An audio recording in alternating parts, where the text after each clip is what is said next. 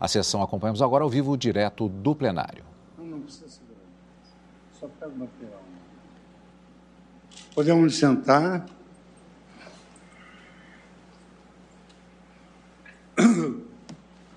Muito boa tarde a todas as ministras, ministra Carmen Lúcia, ministra Rosa Weber, que está no nosso vídeo, ministro Gilmar Mendes, ministro Ricardo Lewandowski, ministro Roberto Barroso, ministro Edson Fachin, ministro Alexandre Moraes, ministro Nunes Marques, ministro André Mendonça. Também muito boa tarde aos colaboradores, servidores. Vamos dar início à oitava sessão extraordinária do plenário do Supremo Tribunal Federal. Faremos, como de praxe, com a leitura da ata da sessão anterior. Ata da sétima sessão ordinária do plenário do Supremo Tribunal Federal, realizada em 23 de março de 2022. Presidência do senhor ministro Luiz Fux, presentes à sessão os senhores ministros Gilmar Mendes, Ricardo Lewandowski, Carmen Lúcia, Dias Toffoli, Rosa Weber, Roberto Barroso, Edson Fachin, Alexandre de Moraes, Nunes Marques e André Mendonça. Procurador-Geral da República, doutor Antônio Augusto Brandão de Aras. Abriu-se a sessão às 14 horas e 33 minutos, sendo lida e aprovada a ata da sessão anterior. Não havendo nenhuma objeção, a ata eu a considero aprovada. Nós vamos reiniciar o julgamento de hoje com a ação direta de constitucionalidade 6399 a ação direta de constitucionalidade 6403 e a ação direta de constitucionalidade 6415.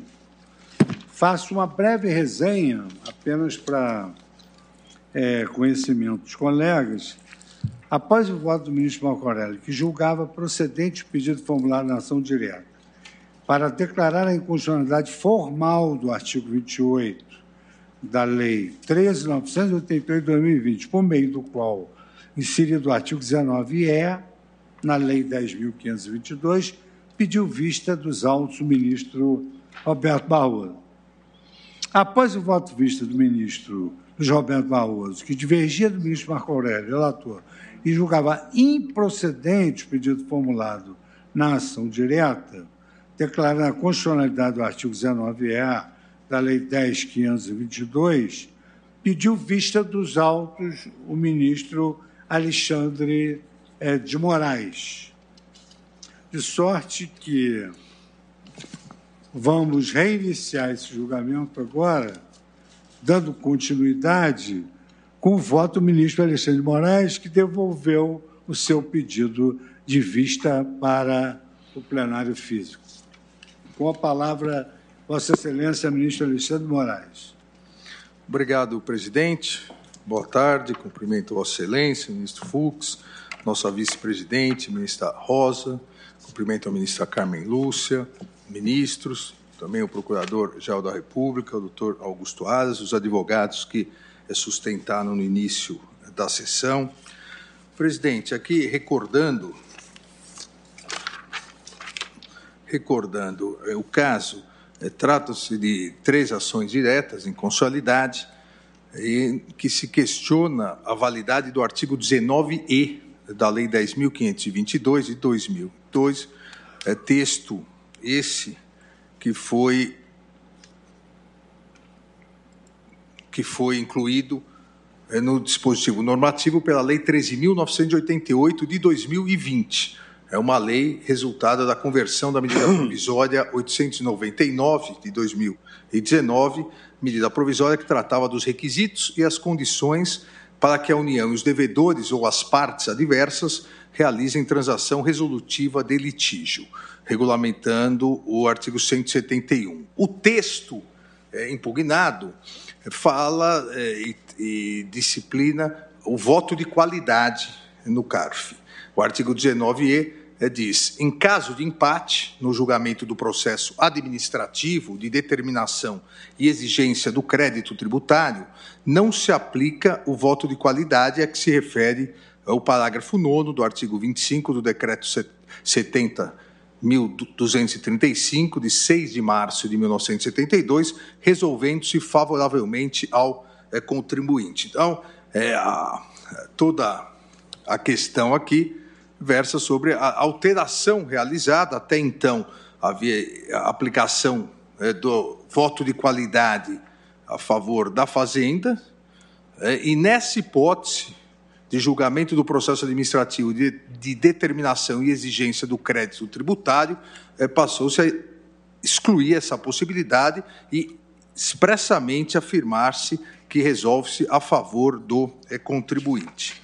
A, a impugnação, ou as impugnações, né, as três impugnações, elas apontam tanto inconstitucionalidade formal quanto inconstitucionalidade é, material. A inconstitucionalidade formal por violação ao devido processo legislativo, é, no curso é, da conversão da medida provisória em projeto de lei e depois é lei, a ausência de apreciação pela comissão mista, exigência prevista no parágrafo 9 do artigo 62 da Constituição, violação à reserva de iniciativa do chefe do Poder Executivo, também violação ao artigo 113 do ADCT, renúncia de receita sem estimativa de impacto eh, fiscal. Ainda, violação à reserva de lei complementar e, por fim, a é, materialmente, a legitimidade do voto de qualidade do CARF seria inconstitucional por violação aos princípios da separação de poderes,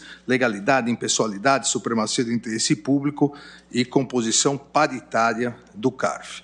Como Vossa Excelência, presidente, já antecipou, o ministro relator, nosso eminente ministro Marco Aurélio, votou pela inconstitucionalidade formal ele acatou a tese é, de abuso no poder de emendar, entendeu é, que houve é, ausência de pertinência temática, né, o famoso jabuti, é, e no mérito, se superada a questão, entendeu é, pela improcedência das ações diretas. É, o eminente ministro Luiz Roberto Barroso, em voto vista, concluiu pela improcedência das três ações diretas em constitucionalidade, entendendo a norma constitucional, tanto formal quanto materialmente, e o eminente ministro Roberto Barroso propôs tese de julgamento, abre aspas, é constitucional a extinção do voto de qualidade do presidente das turmas julgadoras do Conselho Administrativo de Recursos Fiscais, CARF, significando empate e decisão favorável ao contribuinte. Nessa hipótese, todavia, poderá a Fazenda Pública ajuizar a ação visando a restabelecer o lançamento eh, tributário. Então, um rápido relatório para relembrar né, a discussão. Presidente, começa, obviamente, pela, pela análise da inconstitucionalidade e formal. A, a Constituição de 1988 ela foi pródiga né, em regulamentar o devido processo legislativo. Nós temos do artigo 59 ao artigo 69 a disciplina é, do processo legislativo e, obviamente, é, o, as normas constitucionais do devido processo legislativo são normas corolárias do próprio é, princípio é, da legalidade. É, quando a Constituição é, diz no artigo 5 inciso 2 é, que ninguém é obrigado a fazer ou deixar de fazer alguma coisa, senão em virtude de lei, é, nos termos do artigo 59 a 69, nós poderíamos fazer uma junção desses artigos e afirmar o princípio da legalidade também no seu aspecto é formal. Ninguém é obrigado ou será obrigado a fazer ou deixar de fazer alguma coisa, senão em virtude de uma das espécies normativas primárias é, previstas no artigo 59 da Constituição, devidamente elaboradas de acordo com os artigos 60 a 69. É, e nessa nessa questão, há as impugnações é, com base no artigo 61, parágrafo 1, inciso 2, letra E, a iniciativa privativa do presidente da República, combinado esse artigo com 84, inciso 6. Há a impugnação, como disse, do artigo 62, parágrafo 9 da Constituição, é, que prevê o procedimento das medidas provisórias, da aprovação das medidas provisórias, o artigo 146, inciso 3 que exige é, lei complementar, reserva de lei complementar, e o artigo 113 do é, ADCT. Presidente, é, antes, e eu só destaco aqui, para uma análise mais detalhada, a questão ainda do, do jabuti, né, da pertinência temática. Em relação às demais, às demais eh, inconstitucionalidades formais apresentadas, eu acompanho integralmente os votos já proferidos, tanto pelo eminente ministro Marco Aurélio quanto pelo eminente ministro Luiz Roberto eh, Barroso. Não me parece é, possível afirmar que alteração no critério de desempate de julgamento seja uma alteração na estrutura orgânica do órgão, para exigir é, a iniciativa privativa do artigo 61, parágrafo 1, inciso 2e, com 84. Aqui é uma norma é, relacionada ao próprio ao procedimento tributário, é, aos julgamentos. Não houve nenhuma alteração. O CARF continua com a mesma composição, com a mesma estruturação, então não se aplica, a meu ver, o artigo 61, parágrafo 1, inciso 2, letra E. E cito aqui no voto vários precedentes é nesse sentido, quando não há uma, uma alteração estrutural no órgão do Poder Executivo. É, da mesma forma, é, presidente, não me parece é possível aplicar a inconstitucionalidade pelo artigo 113 do ADCT. É, a afirmação é, das iniciais dos autores é, diz que a norma é inconstitucional porque há necessidade que a proposição legislativa que criou altere despesa obrigatória ou renúncia de receita é faça né, o estudo, aponte isso. Mas aqui é presumir é que a alteração de julgamento vai alterar a receita. Se nós presumirmos isso, então nós vamos é, presumir também é que o julgamento já está decidido antes de começar. É, é, isso é um problema gravíssimo. É, os julgamentos, primeiro que os casos são novos, são diferentes. É, um ano tem mais casos, outro ano tem menos casos é, há aqui, e depois vou me referir mais à frente, mas é, em 2020, 96,8% das decisões do CARF foram unânimes. Então, não se pode presumir que haverá uma alteração de receita. E mesmo assim, essa receita, eu diria que não é nem expectativa de direito, é uma. É uma é, é, essa afirmação de que haverá alteração de despesa, diminuição, é exercício de futurologia. Então, não se aplica, a meu ver, o artigo 113 é, do ADCT. Da mesma forma, fasto a necessidade, a, a, a rejeito a tese é, da violação à reserva de lei complementar. É, porque, é, se nós formos é, analisar é, o conjunto de regras, esse conjunto que disciplina o funcionamento do CARF, esse conjunto é inteiramente editado em sede de lei ordinária, de legislação ordinária, porque não envolve o tratamento de normas gerais de direito tributário. Isso não é uma norma geral de direito tributário. Então, afasto é, também. Da mesma forma, não me parece que tenha ocorrido violação ao, ao parágrafo 9 do artigo 62 da Constituição, que exige o exame e emissão de parecer por comissão mista do Congresso Nacional para a conversão da lei medidas provisórias. É, houve a deliberação da comissão mista é, a respeito do projeto de conversão PLV número 2 de 2020. Agora, isso não impede a apresentação de novas emendas nas fases seguintes, inclusive emenda aglutinativa de plenário. Senão, todas as medidas provisórias seriam, ou se não todas, 90% delas seriam inconstitucionais. A análise, depois, a emendas aglutinativas de plenário, não há o retorno é, ao início é, da deliberação da comissão mista, até porque devemos recordar que a medida provisória tem prazo fatal é, de 60 dias, podendo ser prorrogada por é, mais 60. Então, afasto é, todas essas inconstitucionalidades é, formais. E afasto também, presidente, e aqui é, deixei mais detalhado a tese de inconstitucionalidade formal, que foi acatada pelo eminente ministro relator, que diz respeito é, ao acréscimo de um conteúdo, esse conteúdo que foi impugnado, a alteração é, do voto de qualidade, por ter sido introduzido por iniciativa parlamentar ao projeto de conversão lei da medida provisória 899, a emenda aglutinativa número 1, apresentada em plenário, é que esse acréscimo teria violado o devido processo legislativo, alegam os autores, conforme entendimento da Corte, porque ausente a pertinência é temática.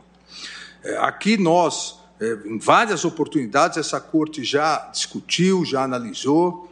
É, primeiro, a possibilidade, porque a própria Constituição autoriza, a possibilidade de emendas parlamentares durante o procedimento ou processo legislativo de medidas provisórias. Isso não há dúvida nenhuma. Se elas forem aprovadas, há necessidade, há essa conversão é, da medida provisória em projeto de lei e ao envio ao presidente da República para sanção é, ou veto. Então, não há é, esse é, problema. O próprio parágrafo 12 do artigo 62 da Constituição diz: aprovado o projeto de lei de conversão, alterando o texto original da medida provisória, então não há problema na apresentação. Obviamente, há necessidade de que haja uma pertinência temática entre os assuntos é, o que eu me referi anteriormente, o chamado jabuti. É, tantas e tantas medidas provisórias é, em que é, a matéria tratada era X e, de repente, se encaixava algo sem nenhuma é, pertinência é, temática. A AGU, é, no seu parecer, a AGU cita várias, eu não vou repetir todas, mas cita inúmeras medidas provisórias julgadas pela corte, onde o, o, o jabuti é, claramente é, estava é, presente. Então, a medida provisória que instituía regime especial de incentivos para o desenvolvimento de infraestrutura é, petrolífera na região é, norte, é, e de repente vem é, uma, uma, uma emenda para extinguir profissão de técnico em contabilidade. Obviamente, Aí ah, não há nada, não há nenhuma pertinência temática entre eh, os assuntos. Eh, agora, o posicionamento desta corte é que não, é, não há possibilidade de se veicular matérias diferentes das versadas no projeto de lei, perdão, na medida provisória, de modo a desfigurá-lo. O eminente eh, ministro Luiz Roberto Barroso, que me antecedeu aqui na votação, em seu voto, ele coloca de maneira muito clara é que não há ainda, apesar da corte repudiar é, as emendas é, que desfigurem é, a medida provisória original, é que versem matérias diferentes que realmente desfigurem, não há ainda uma definição exata, objetiva disso. Caso a caso, a necessidade é dessa é, análise. E que, nesse caso, ainda citando o eminente ministro Luiz Roberto Barroso, nesse caso seria uma, uma linha tênue, se é que entendi o voto é, de Sua Excelência, é, haveria aqui uma margem é, de, de dúvida, Sua Excelência usa até a, a ideia de uma dúvida razoável nessa é, questão. E me parece exatamente que foi o que ocorreu aqui deve haver pertinência temática entre o assunto, né? deve haver entre o conteúdo normativo, não necessariamente só se pode apresentar emendas é, para alguma alteração de tratamento do que já está regulamentado. São coisas diferentes. Ao meu ver, não há um engessamento é, do Congresso Nacional, não há um engessamento dos parlamentares. Não, o, o assunto é um assunto mais amplo, só que regulamentando um específico detalhe. As emendas não se restringem só àquele específico detalhe, é, podem é, tratar do assunto é, mais amplo, desde que o assunto esteja sendo é, tratado. É aqui é que me parece é, a questão de se afastar a inconstitucionalidade formal apresentada. É, o que a medida provisória 899-2021 de 2019 tratava de transação fiscal, eh, concessões mútuas entre o fisco e contribuinte, que importam em determinação de litígio e consequente extinção de crédito tributário. Tratava de uma das hipóteses de extinção de crédito tributário. Ou seja, tratava da questão do crédito tributário, tratava da questão é, de se evitar a prorrogação de um procedimento, tratava é, do processo é, tributário e realmente da extinção de crédito tributário.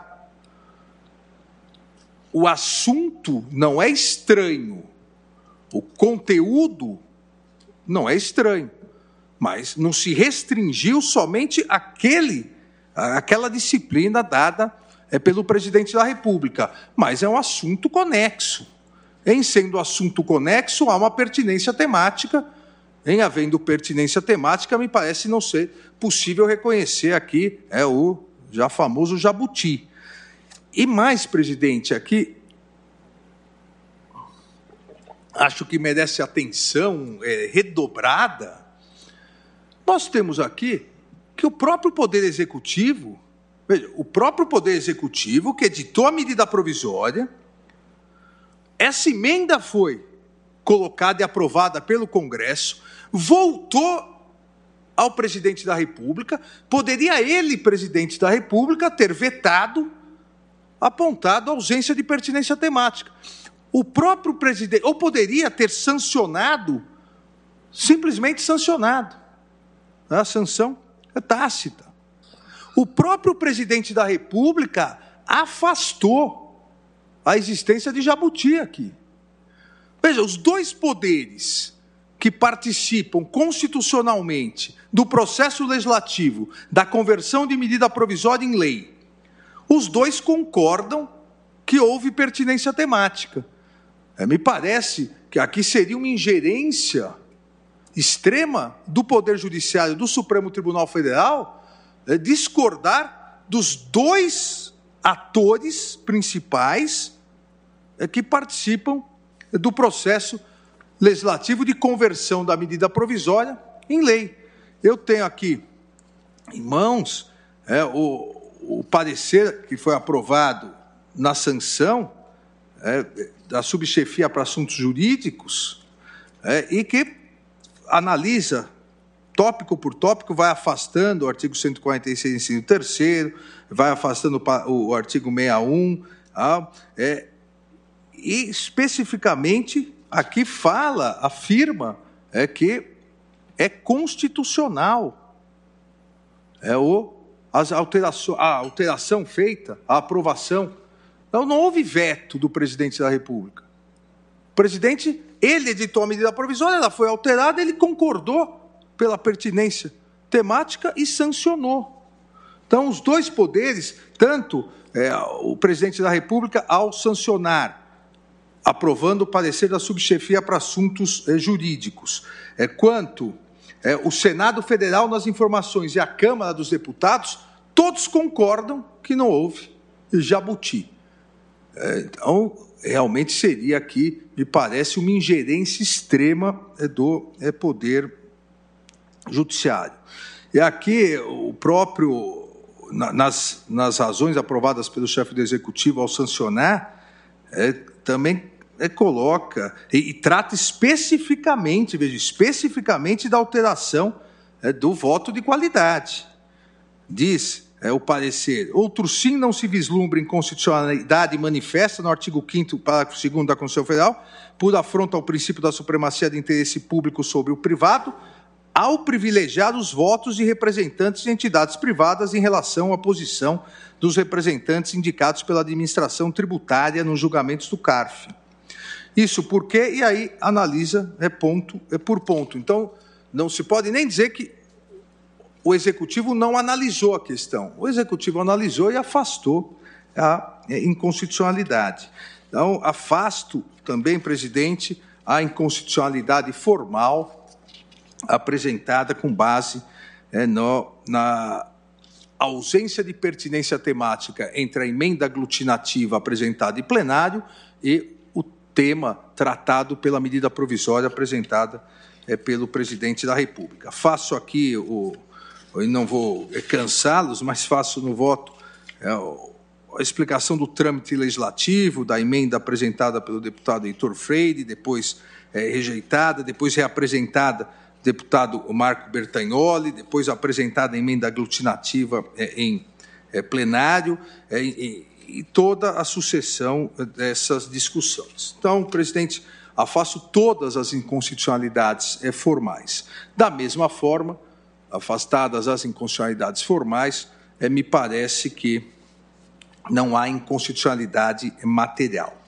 Então, nesse ponto da inconstitucionalidade material, faço coro aos argumentos já, é, já colocados pelo eminente ministro Roberto Barroso.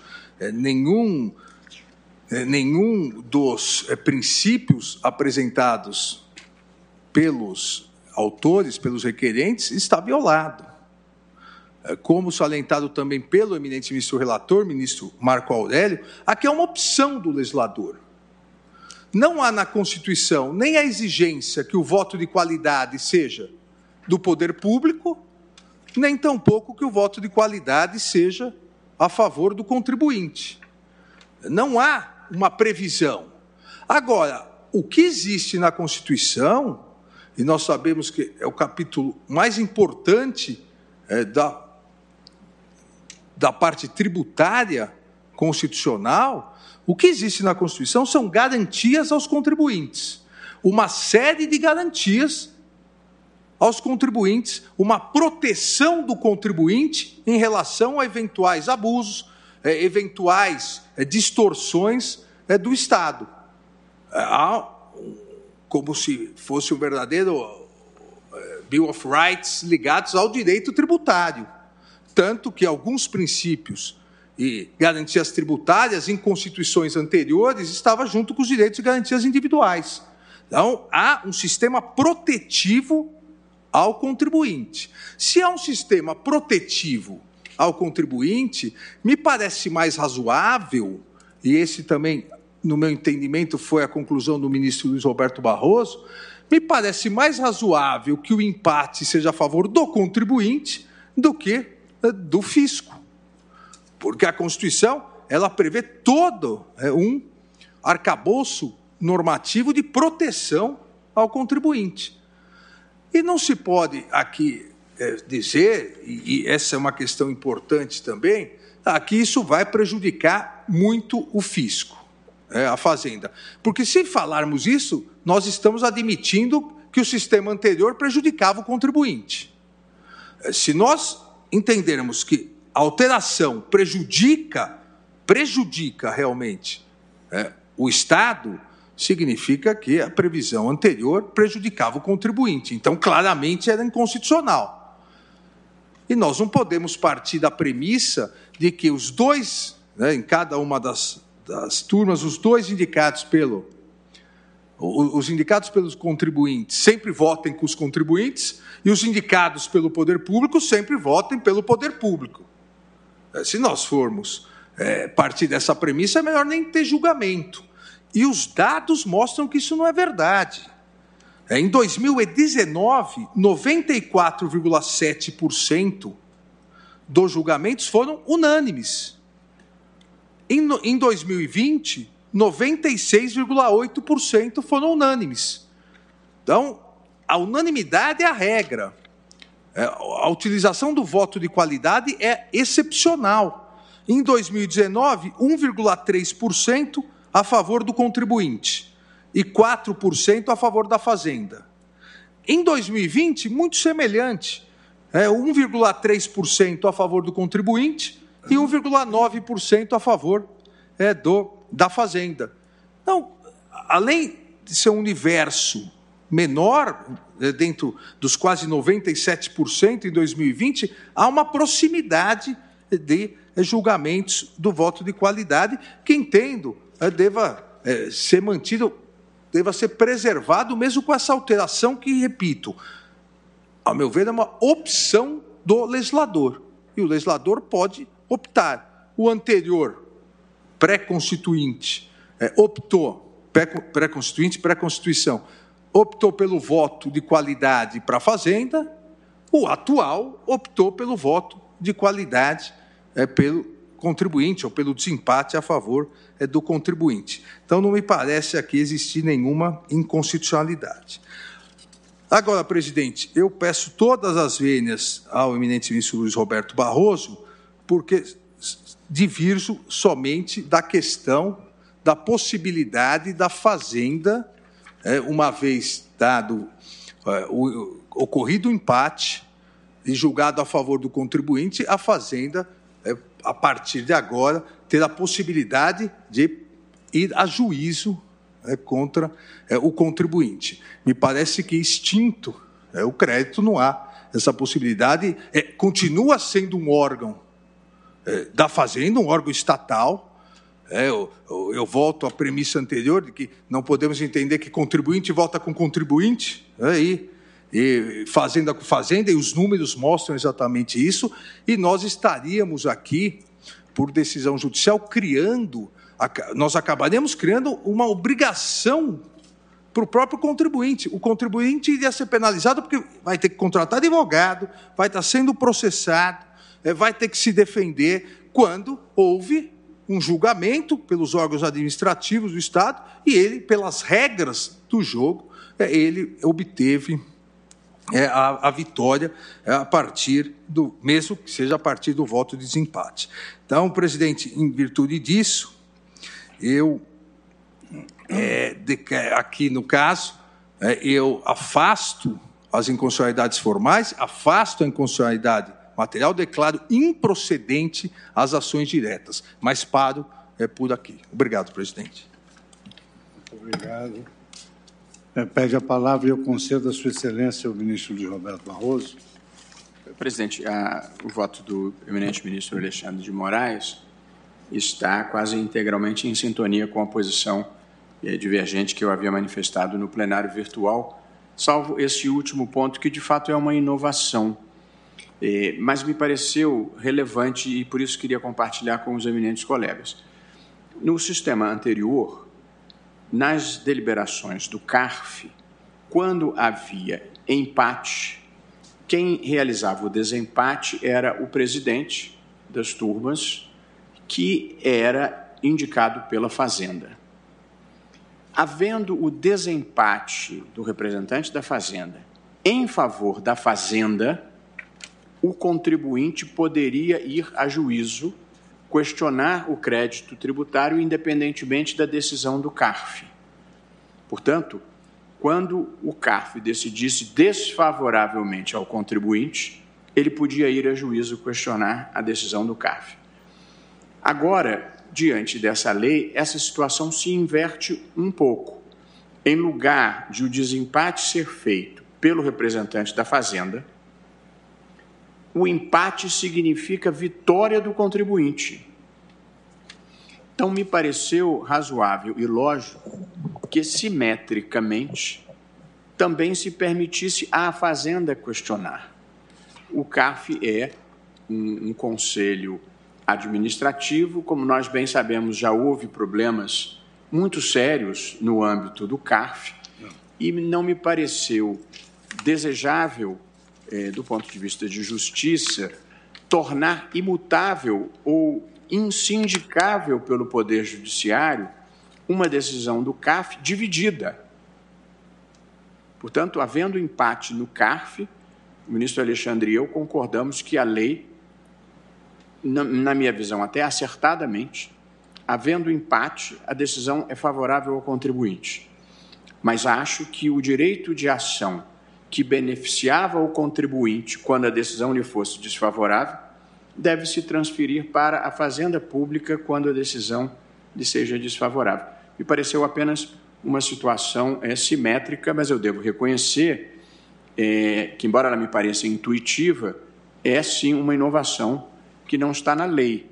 Mas o direito de ação é um direito constitucional. Não preciso que a lei assegure o direito de a Fazenda questionar é, em juízo. Portanto, é, e, e, salvo engano, é, mas eu precisaria conferir, eu acho que não há uma vedação de que a Fazenda vá a juízo, era apenas uma, um sentido lógico. Quando a decisão administrativa desconstituía o crédito tributário, a Fazenda se conformava. Mas agora nós estamos diante de uma situação de empate. Por isso que eu fiz, digamos, esse acréscimo de uma oração final na minha decisão. Mas o meu julgamento, é, acompanhado pelo ministro Alexandre, é de improcedência do pedido. Portanto, a divergência diz apenas respeito à possibilidade de a Fazenda ir ou não a juízo questionar a decisão do CARF. É, Presidente, eu, eu peço a palavra. Recordo, já vou lhe conceder a palavra, só apenas para talvez até elucide também esse aspecto que Vossa Excelência quer indagar. Só, só é porque eu não me lembro desde o início. A lei, ela, ela inibe o ingresso não, não. em juízo? Eu, não, é, é, na verdade, posso... uma criação é. é. jurisprudencial por falta de interesse de agir, é. porque um órgão do Estado julgou, não é o Estado processando o Estado. A, a, lei, a lei, não fala nada sobre isso. É. Mas sempre se entendeu que a decisão do CARF desfavorável à Fazenda Era encerrava a questão. Porque o órgão o próprio órgão administrativo já tinha decidido pela inexistência do crédito, então não haveria interesse de a Fazenda ir rediscutir algo que a própria administração já havia dito não existir. A novidade agora, entende bem, não é que houvesse uma regra proibindo, mas era uma situação lógica. Se o órgão administrativo, no âmbito da Fazenda, desconstitui o crédito, está encerrada a questão. Agora, com essa inovação de que o empate é favorável ao contribuinte, invertendo a lógica, tal como o contribuinte podia ir a juízo se a decisão lhe fosse desfavorável. Aqui me pareceu razoável que a Fazenda pudesse ir a juízo. Eu, eu ministro Ricardo Lewandowski, gostaria de falar então, coisa. Então, é, só, só um aspecto. Então, quando é desfavorável ao fisco, essa regra do interesse de agir não, não, não entra em cena. Interesse processual. Se não. o fisco perde, ele teoricamente não, não há questão não, da interesse não, de agir. Não, é o interesse de agir, presidente, é porque é, quando o julgamento ocorre, quem julgou foi a Fazenda, um órgão da Fazenda. Como que a Fazenda vai processar a Fazenda?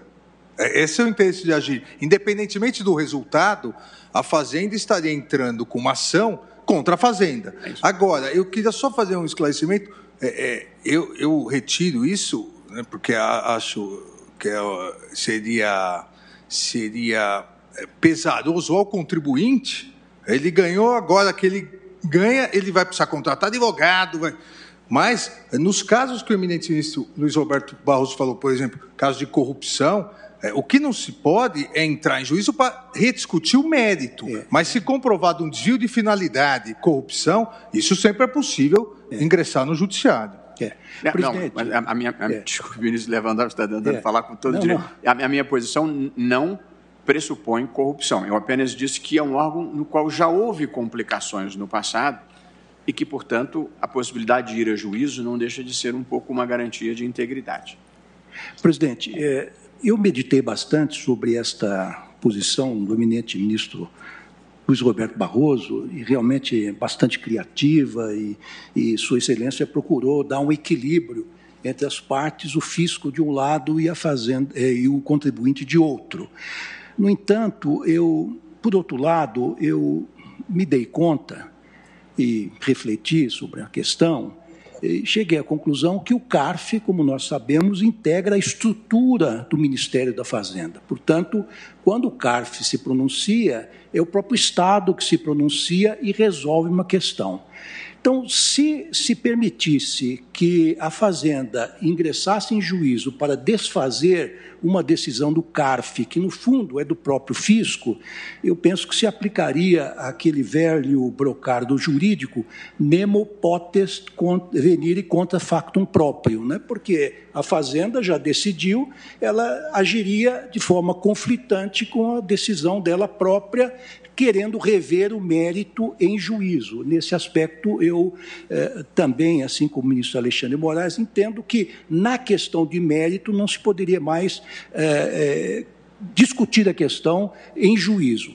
E há um outro aspecto que, a meu ver, data vendo, existe sim uma lei, que é justamente o Código Tributário Nacional, que no artigo 153 6, inciso 9, estabelece que extingue-se o crédito tributário a partir de uma decisão irrecorrível no âmbito administrativo. Está lá com todas as letras. Portanto, quando o contribuinte vence na esfera administrativa e contra essa decisão não cabe mais recurso, portanto, extingue-se o crédito tributário. Então, não há sentido do fisco depois reivindicar esse mesmo crédito tributário extinto, porque não teria nem mesmo uma base fática para reivindicar isto.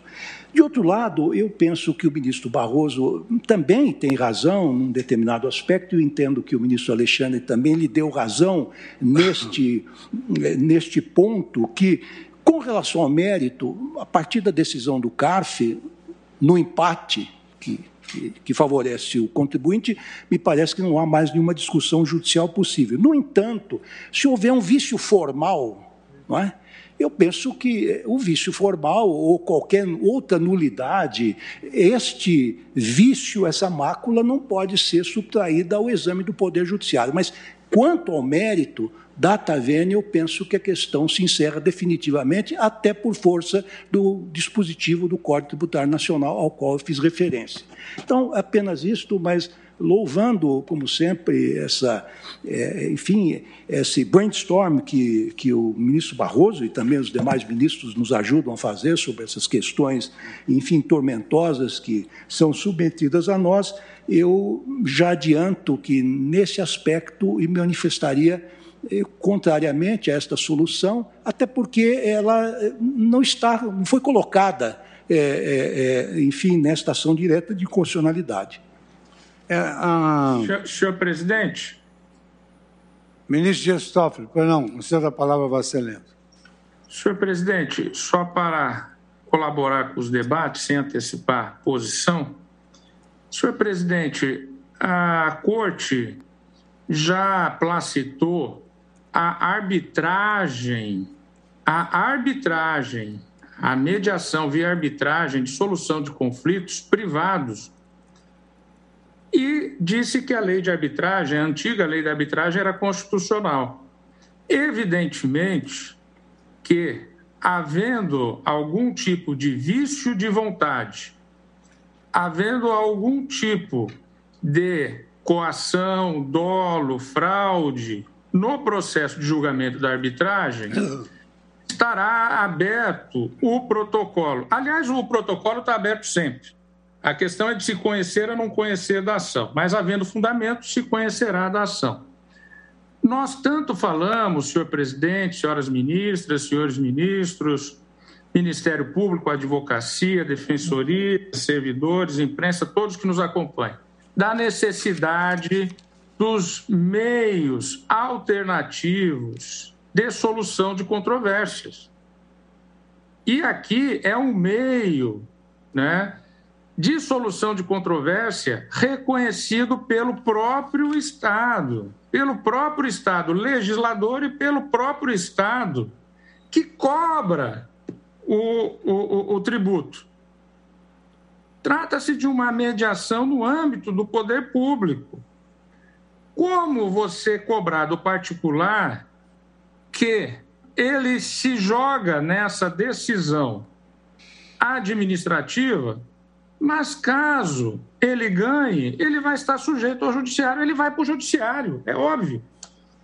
É? Todas essas ações dos meios né, melhores de solução de controvérsia, administrativos ou privados, para que nós não tenhamos mais no Brasil o judiciário que mais processos tem no mundo 75 milhões de processos. E lembremos que a área tributária é a que mais tem processo hoje, pegando as execuções juntas. Responde praticamente por um terço das ações. Ministra Rosa, bem mais do que ações trabalhistas. Vossa Excelência que vem desta, deste importante ramo do judiciário que faz a justiça social.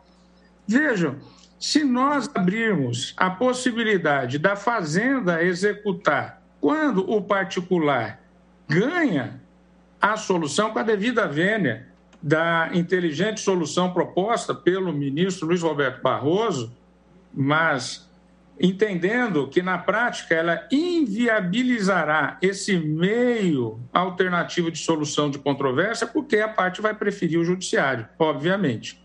E, obviamente, que aquilo que se aplica à arbitragem, ou seja, quando há coação, dolo ou fraude, e aqui no dolo, evidentemente, inclusa a corrupção, que, aliás, tem ocorrido, infelizmente, na arbitragem privada, e muitos casos estão desaguando no judiciário. É até curioso, ministra Carmen Lúcia, que hoje muitas grandes empresas estão fugindo da arbitragem porque o Poder Judiciário é muito mais correto, é muito mais decente do que a própria alguns tribunais arbitrais que têm mostrado as suas fragilidades.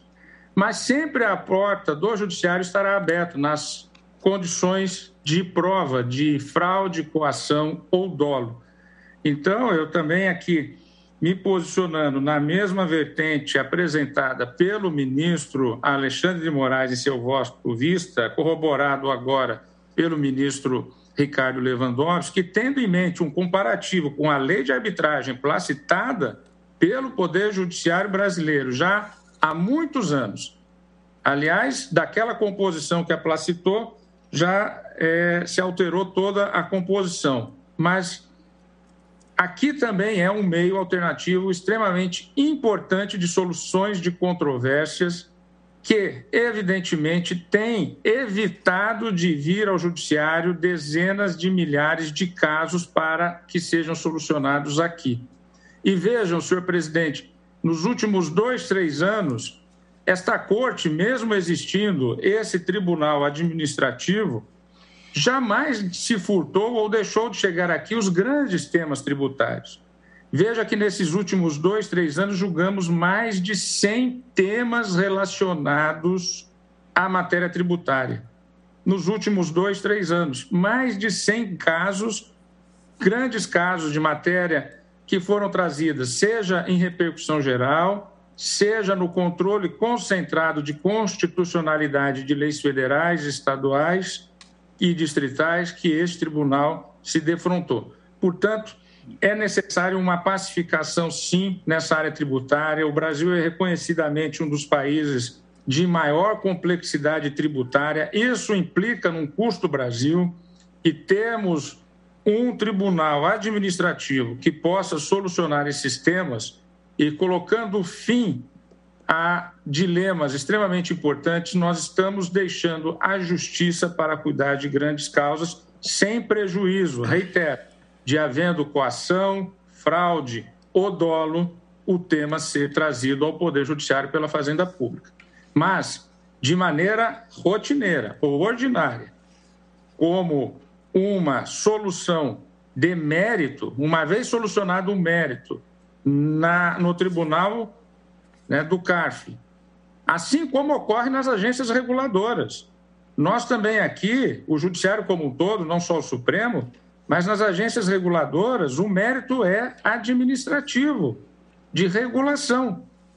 Quem somos nós para dizer se o medicamento é ou não possível de solucionar um problema? Ou seja, essas questões se resolvem no mérito e sempre estará o protocolo aberto para a teratologia, a teratologia, a coação, a fraude e o dolo.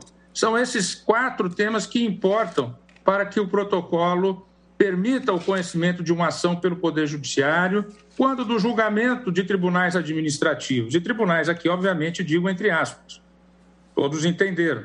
Que são as agências reguladoras ou um tribunal administrativo como o CAF, um tribunal administrativo como o CAD, que regulam questões de mérito administrativo e solucionam problemas, evitando que se sobrecarregue o judiciário. Se tudo vai parar no judiciário, é por incompetência das outras instâncias decisórias. O que nós queremos é que as instâncias decisórias, políticas e administrativas, funcionem e funcionem bem. E reitero, desculpe a repetição. Havendo sempre fraude, coação ou dolo, e mesmo os casos de teratologia, aqueles casos absurdos, poderá o judiciário conhecer de uma ação e dela dar a solução mais adequada. Era essa observação, senhor presidente, que eu gostaria de fazer. É, eu, antes de passar a palavra ao jamais, o debate é sempre rico e, basicamente, o que está afirmando aqui é que pode ser rescindida a decisão do CAF nos mesmos casos em que cabe ação rescisória, colusão das partes, dolo, fraude Mutatis mutandis é a mesma coisa. Mas eu gostaria também de é, sanar uma falha minha e, antes de passar a palavra agora à Sua Excelência o Ministro Nunes Marques, saudar a Sua Excelência, o nosso Procurador-Geral da República, Antônio Augusto Brandão de Aras. Na oportunidade, os advogados não estavam no, no nosso vídeo, aqui há advogados que são da nossa estima pela competência jurídica.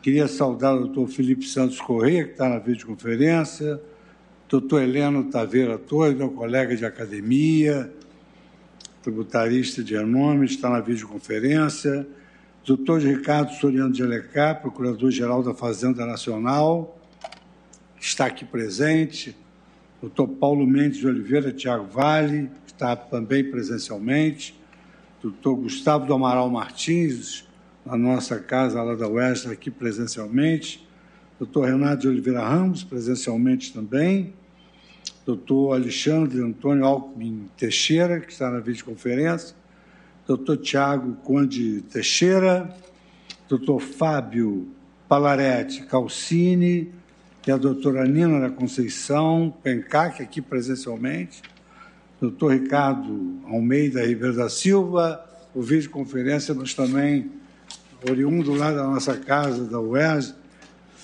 doutora Maria Lídia de Melo Frone, presencialmente, e doutor Vitor Humberto da Silva Maisman, também agora por videoconferência. Então, saúdo a todos, que eu não fizera antes da, da apresentação do, dos senhores no vídeo e do eminente procurador-geral da República, e passo imediatamente a palavra à Sua Excelência. Presidente. Muito obrigado, presidente. Desculpe interrompê-lo, e, e se, se, Vossa Excelência me conceder, uh, para um esclarecimento de fato, uh, representando aqui abraços os municípios, uh, o interesse do caso é muito grande. Nós fizemos uma estatística, um levantamento recente. Deixa eu, deixa eu perguntar ao ministro Nunes Marques se, se antes do seu voto, concede claro. a palavra ao advogado para o esclarecimento de, de matéria de, fática. De minha parte, não há problema, senhor presidente. Pois não, doutor Ricardo. Então pode. Muito obrigado, Excelência.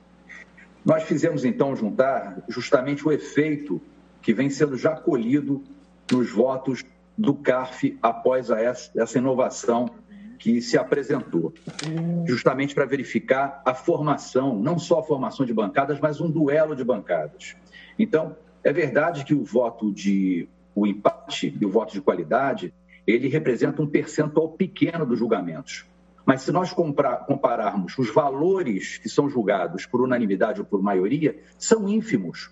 Os valores bilionários, milionários, que realmente interessam ao poder econômico, eles vêm sendo julgados com voto de empate e agora a favor do contribuinte, cancelando, pela pura vontade dos contribuintes, somatórios, valores gigantescos.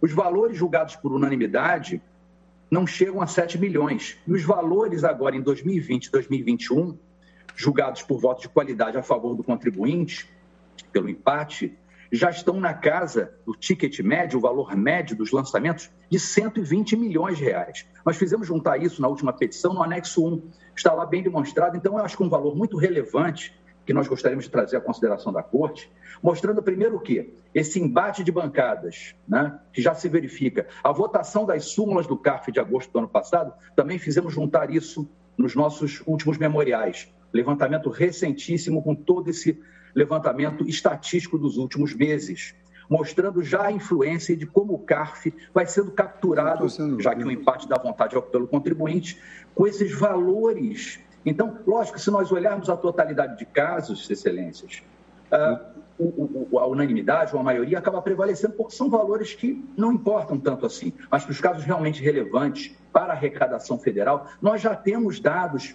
matérias de fato que comprova e que, que o que o ministro Barroso intuiu é que exatamente nessas situações o CARF já não é mais um órgão administrativo. Por isso que a Fazenda não entra contra a Fazenda o CARF materialmente, substancialmente, ainda que esteja dentro da casca de um órgão administrativo federal, ele tem a sua vontade completamente formada por agentes privados. Não há agentes públicos que Doutor Ricardo, eu, eu, eu não tenho o veso de cortar a palavra dos advogados, não tenho essa. é, gosto de ouvi-los. Temos aqui um tribunal que é bastante democrático nesse sentido, mas a questão fática central acho que já foi esclarecida por Vossa Senhoria na, na, sua primeira fala. E nós temos outros advogados que também eu peço que se limitem à matéria fática, porque já começamos o julgamento, já tiveram a oportunidade, inclusive, de alegar essas matérias fáticas. Então, Sim, não vamos transformar aqui esse julgamento tributário num, num júri popular. Né? Eu Sim, não excelência. gosto de cortar a palavra, mas acho que há uma liturgia que devemos cumprir e também a igualdade de armas né, entre todos os litigantes. Então, aqui, aqui também. Tiago Conde, pelo Conselho Pede Federal a palavra, Excelência. Doutor Fábio Calcini pediu a palavra, o doutor professor Heleno Torres Tavares Torres e o doutor Gustavo Martins. Então, é, Vossa Excelência. Tiago Conde, pelo Conselho Federal da OAB, Excelência. Matéria de fato? Sim, Excelência. Esses dados. Como, demonstra... se, como se trata de matéria de fato, julgamento já iniciado, eu franqueio aos eminentes pares que entenderem que esteja havendo uma invasão de áreas não fáticas que possam interceder para poder votar. Excelência, não existe nenhum dado oficial demonstrado aqui todas as vezes pelo doutor Ricardo que esse julgamento foi distorcido ultimamente ou que houve maior ganho. Então, só isso que o Conselho Federal quer alertar em nome do Conselho Federal da OAB. Pois não. É, professor Heleno Torres, com a palavra. Excelentíssimo senhor presidente, é, senhora vice-presidente, ministra Rosa Weber, senhores ministros, é uma honra, é, basicamente, muito rápido, muito breve, apenas pontuar o seguinte. É, as emendas, o ministro Alexandre Moraes, é, no seu brilhante voto, é, completo, é, observou realmente os diversos aspectos do processo legislativo.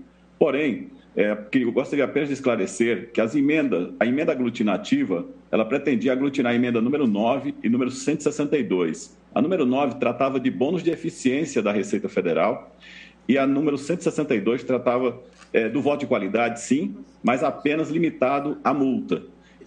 Ambas foram rejeitadas na comissão mista. Elas foram votadas e foram rejeitadas por não atendimento do artigo 14 da Lei de Responsabilidade Fiscal. Essa é uma referência que eu gostaria de fazer para deixar claro que a aglutinativa veio depois e não eram matérias conjuntas.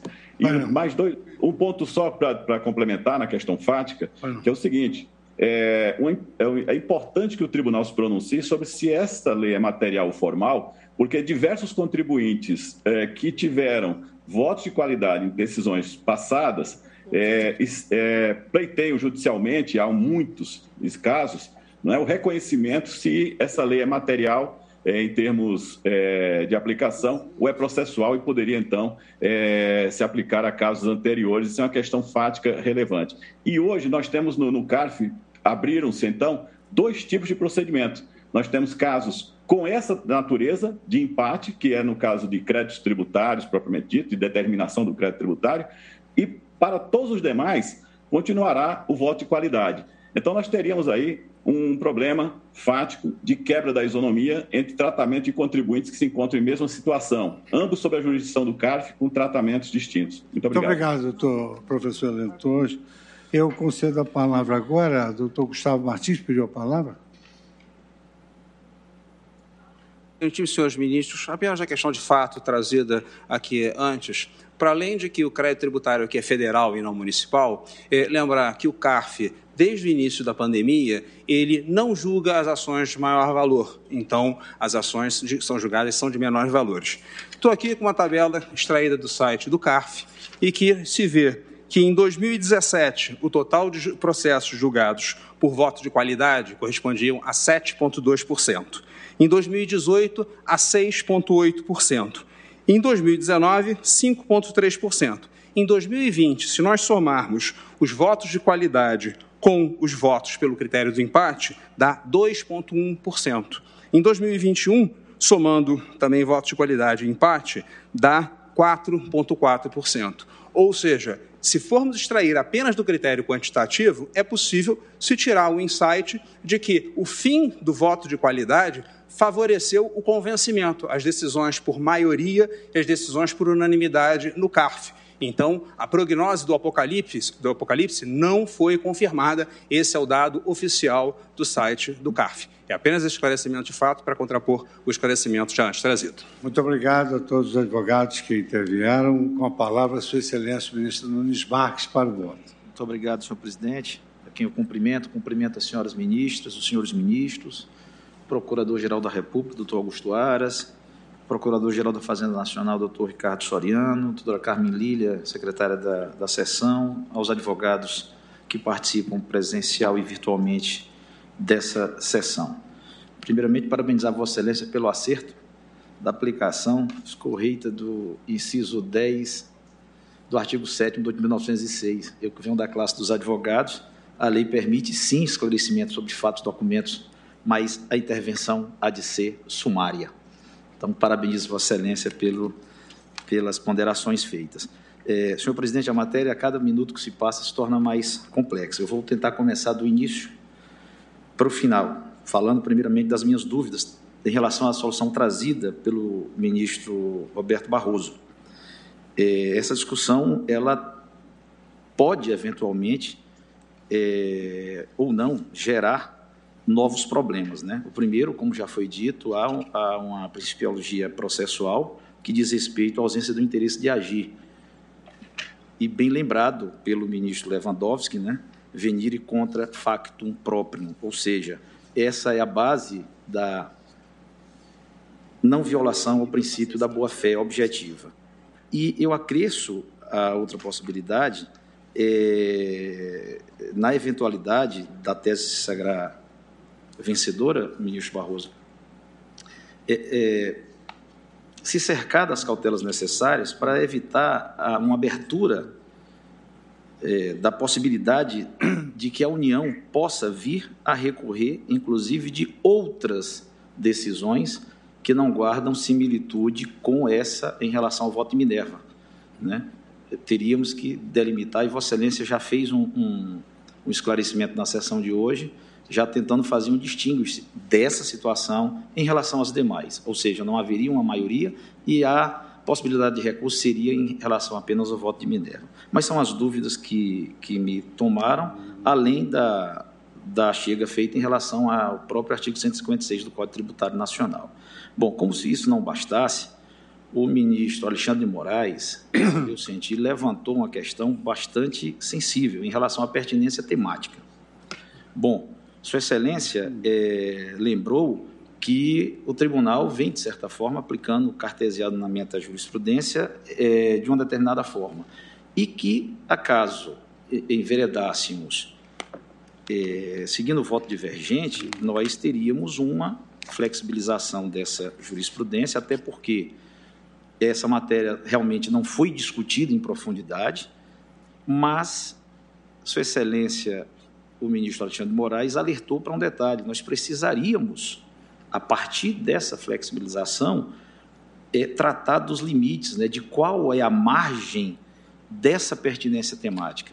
E eu vou um pouco além. Talvez fosse o caso, na eventualidade dessa tese sagrada vencedora, de criarmos é, balizas objetivas para evitarmos judicializações em relação a esse tema. Ou seja, estamos aqui, por enquanto, dizendo que é possível, sim, mas ainda não delimitamos se em relação ao assunto, se em relação é, à, à, à especificidade da matéria, e poderíamos aqui deixar margem a discussões que podem gerar uma maior judicialização. Então, diante é, dessas ponderações de hoje, principalmente também as trazidas da, da tribuna, que dão uma roupagem é, do realismo jurídico, ou seja, do resultado, ou o que o resultado desse julgamento pode provocar, e não podemos deixar isso também à, à margem da nossa análise, eu pedindo respeitosamente venha, mesmo diante dos debates, eu peço vista, senhor presidente, mas também já indico que não demoro a, retornar com, com voto vista. Obrigado. Pede a palavra o ministro. Vacilos pediu a palavra? Não pedi, mas almejaria, depois que Vossa Excelência pronunciar, pronunciar meu voto. Eu votarei nesta sentada. Pois é, que como eu vi Vossa Excelência ajeitando o microfone, entendi que você, você queria usar a palavra. É, Vossa Excelência está me concedendo a palavra para o voto, presidente. Muito obrigado. Agradeço a Vossa Excelência é, e quero pedir licença à Sua Excelência, o eminente ministro Nunes Marques, a regra é, de diversa natureza sempre recomenda que se aguarde a restituição da vista.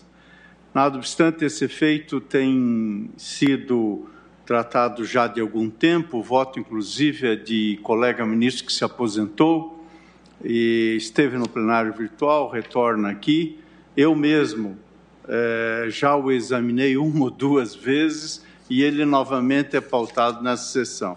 Portanto, como é, essa, esse tema, na minha compreensão, já se coloca maduro, sem embargo, evidentemente, de considerar, como sempre consideramos, o resultado de voto vista, eu quero pedir licença, senhor presidente, desde que na hora da votação seria eu o próximo a votar, eu quero pedir licença à sua excelência, o ministro Nunes Marques, e adiantar o voto que já de algum tempo amadureceu na compreensão racional e sistemática que tenho desta, desta matéria. E, portanto, se Vossa Excelência me permitir, presidente, os demais pares e também o eminente ministro Nunes Marques, eu prosseguiria com um voto que será bastante sintético. Vossa o voto tem a palavra. Muito obrigado, senhor presidente. O voto que trago, senhor presidente, é objeto de declaração que irei juntar aos autos e é, nele explicito o sentido e o alcance que está subjacente a estas três ações diretas de inconstitucionalidade, a 6399, 6403 e 6415, que, como hoje bem se explicitou, foram ajuizadas em face do artigo 28 da Lei 13988, de 14 de abril de 2020, que acrescentou o artigo 19e a Lei 10522 para estabelecer a não aplicação do voto de qualidade em caso de empate no julgamento do processo administrativo de determinação da exigência do crédito tributário, à luz do que eh, incidia eh, como decorrência da normativa pertinente no âmbito do CARF, Conselho Administrativo de Recursos fiscais. Pois bem, senhor presidente, nesta declaração de voto, creio que é, poderia ser desnecessário, mas eu estou também subscrevendo a crítica que se faz, e já de algum tempo, e assentado em inúmeros julgamentos desse Supremo Tribunal Federal, sobre o uso hipertrofiado desse instrumento excepcional que de excepcional, quiçá mais não tem excepcionalidade alguma, que é a medida provisória.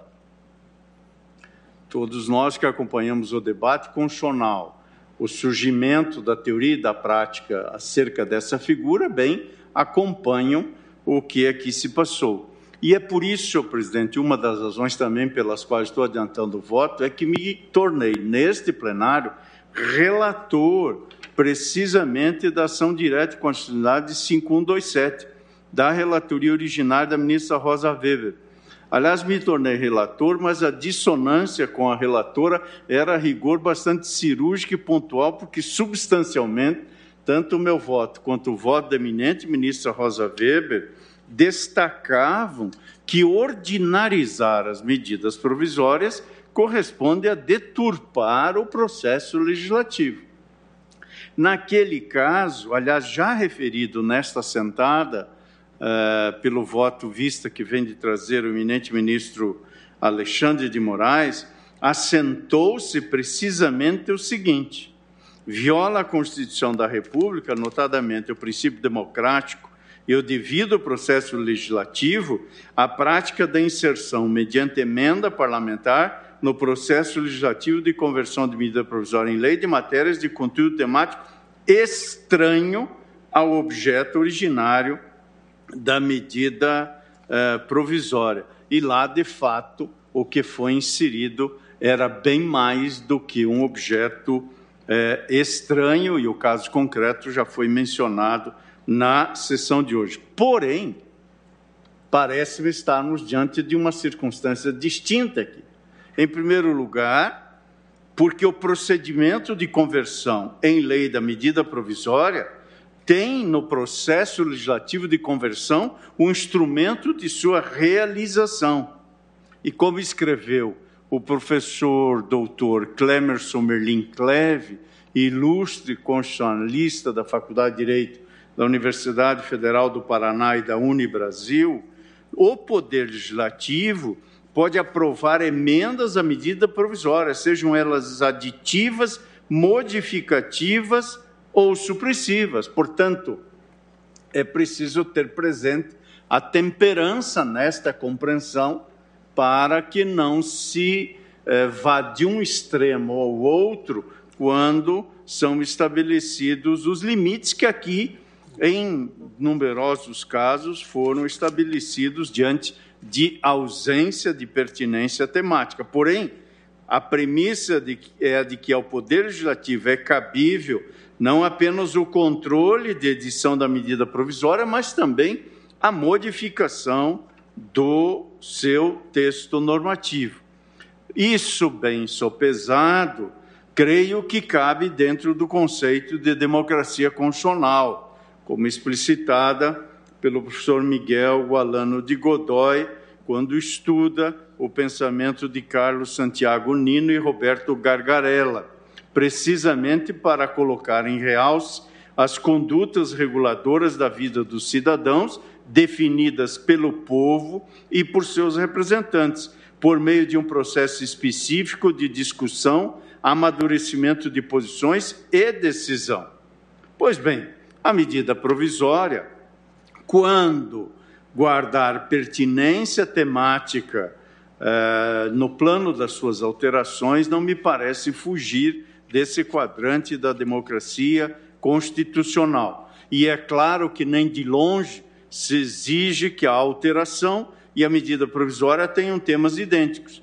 No caso, parece-me que há mais do que mera afinidade de propósitos abstratos ou abstraídos da exposição de motivos da medida provisória que trata da redução da litigiosidade tributária. Por isso, a declaração de voto que profiro, senhor presidente, reconhece o que se alegou aqui, que é o distinguish do que estamos a julgar com o que já julgamos em relação à moldura das ações diretas de inconstitucionalidade 5127 e 4029. Trata-se, na hipótese, de uma autêntica e legítima opção legislativa em relação à qual é, em meu modo de ver, recomenda a este Supremo Tribunal Federal o exercício de autocontenção. Quer consideremos producente ou contraproducente, eficiente ou ineficiente, com toda a vênia da compreensão em sentido inverso, que decorra eh, essa adjetivação desta opção, mas há uma opção legislativa e assim, portanto, compreendo. Portanto, eu estou acompanhando a superação de todos os vícios suscitados que concernem a alegada inconstitucionalidade formal, adentro ao exame do mérito das, de, de, de, das três demandas. É, reconheço tratar-se de uma legítima opção legislativa esta fixação da regra de desempate favorável ao contribuinte jurisdicionado. E por derradeiro, no ponto do que observo ser uma dissonância entre os votos dos eminentes ministros Luiz Roberto Barroso e Alexandre de Moraes, eu desde logo antecipo neste voto que estou a proferir eh, também meu pedido de vênia ao ilustre ministro Luiz Roberto Barroso, eis que eh, entendo a ressalva que propõe, no meu modo de ver, inconciliável com o atual sistema de direito processual, uma vez manifesta a ausência de interesse processual da União para aforar a ação nessas hipóteses contra quem quer que seja. E, ademais, se não houvesse esse argumento teórico, parece-me haver um argumento prático que o que se almeja a rigor é a redução da macro litigiosidade fiscal e eh, o outro caminho parece-me traduzir-se em maior litigiosidade. Por isso, senhor presidente, pedindo mais uma vez venha ao eminente ministro Vistor, eu estou acompanhando integralmente o voto de sua excelência, o ministro Alexandre Moraes. É como voto.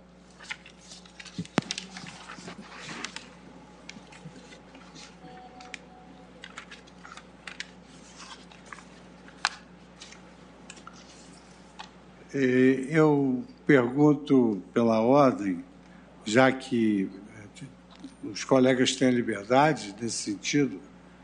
É, ministra Rosa Weber aguarda a vista do ministro Nunes Marques.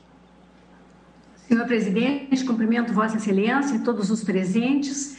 Eu vou aguardar o voto vista do ministro Nunes Marques, mas só queria uh, lembrar uh, em função da referência do ministro Edson Fachin, a ADI 5127, que, tal como Sua Excelência, eu também compreendi, configurada naquele caso, a hipótese de contrabando legislativo.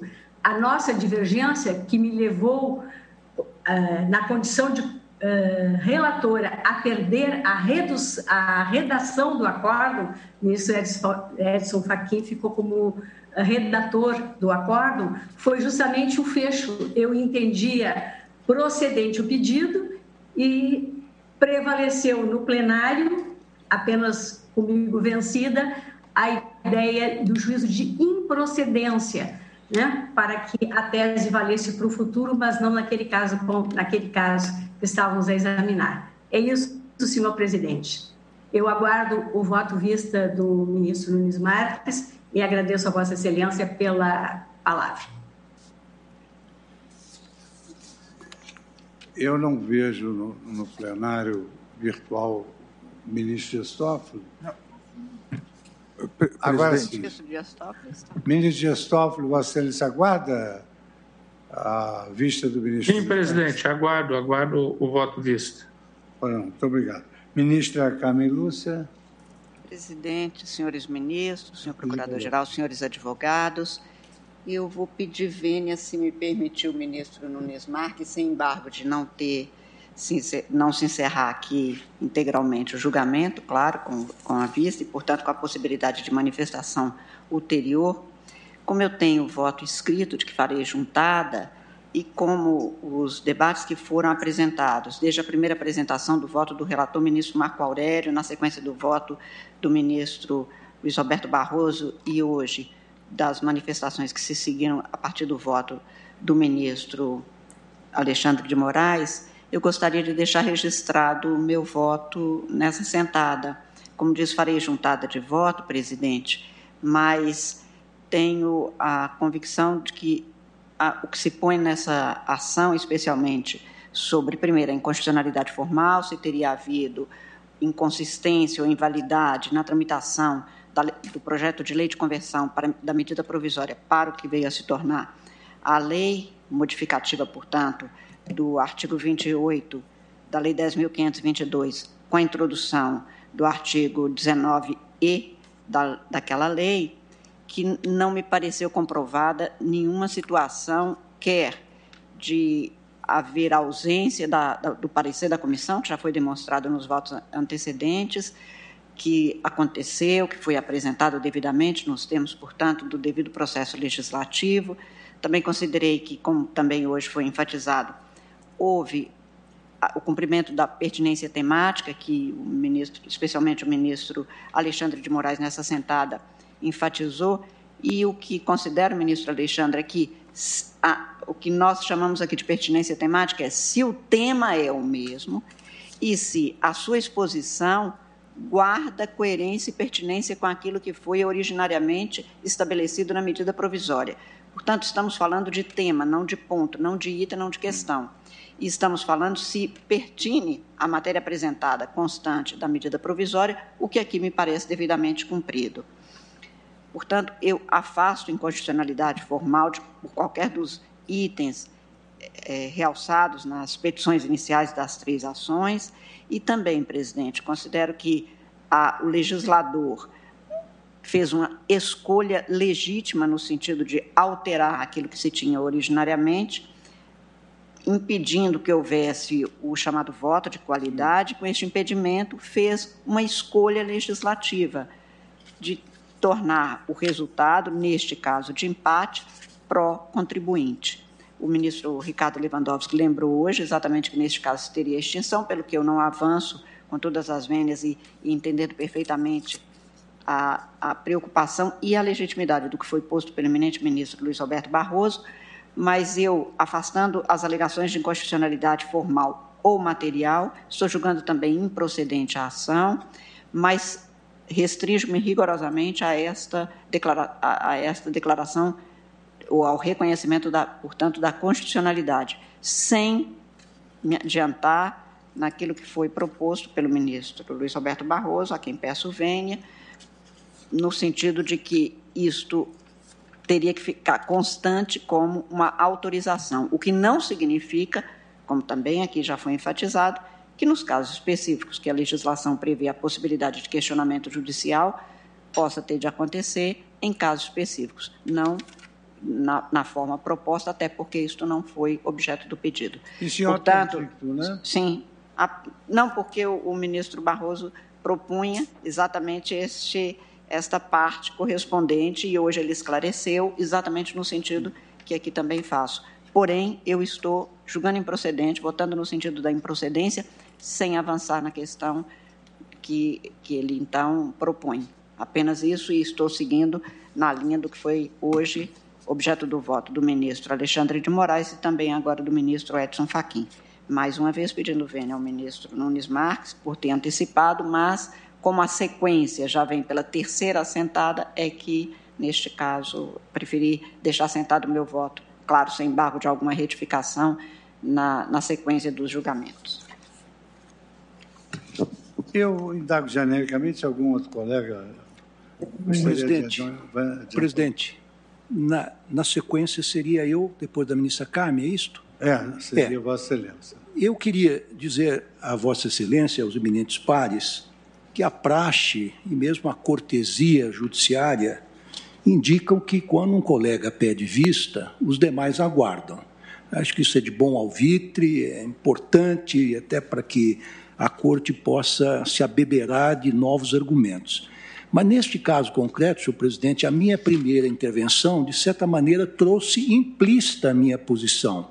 No momento em que eu me manifestei pela irrecorribilidade eh, por parte da Fazenda ou por parte do fisco, quando há a situação de empate em favor do contribuinte, é, por via de consequência lógica e até jurídica, eu estaria placitando ou estaria concluindo pela inexistência de inconstitucionalidade formal e material é, desta, desse dispositivo legal que está sendo atacada nesta ação direta de inconstitucionalidade. Então, senhor presidente, pedindo a máxima vênia e considerando que eu, de certa maneira, já adiantei o meu voto, e tendo em conta a importância da matéria e que realmente é preciso resolver essa questão, que cria uma perplexidade muito grande no seio dos contribuintes e, e por parte da própria Fazenda, eu ousaria, então, pedindo escusas ao eminente ministro Nunes Marques, sem prejuízo de eventualmente alterar o meu ponto de vista, quando Sua Excelência trouxer o seu voto,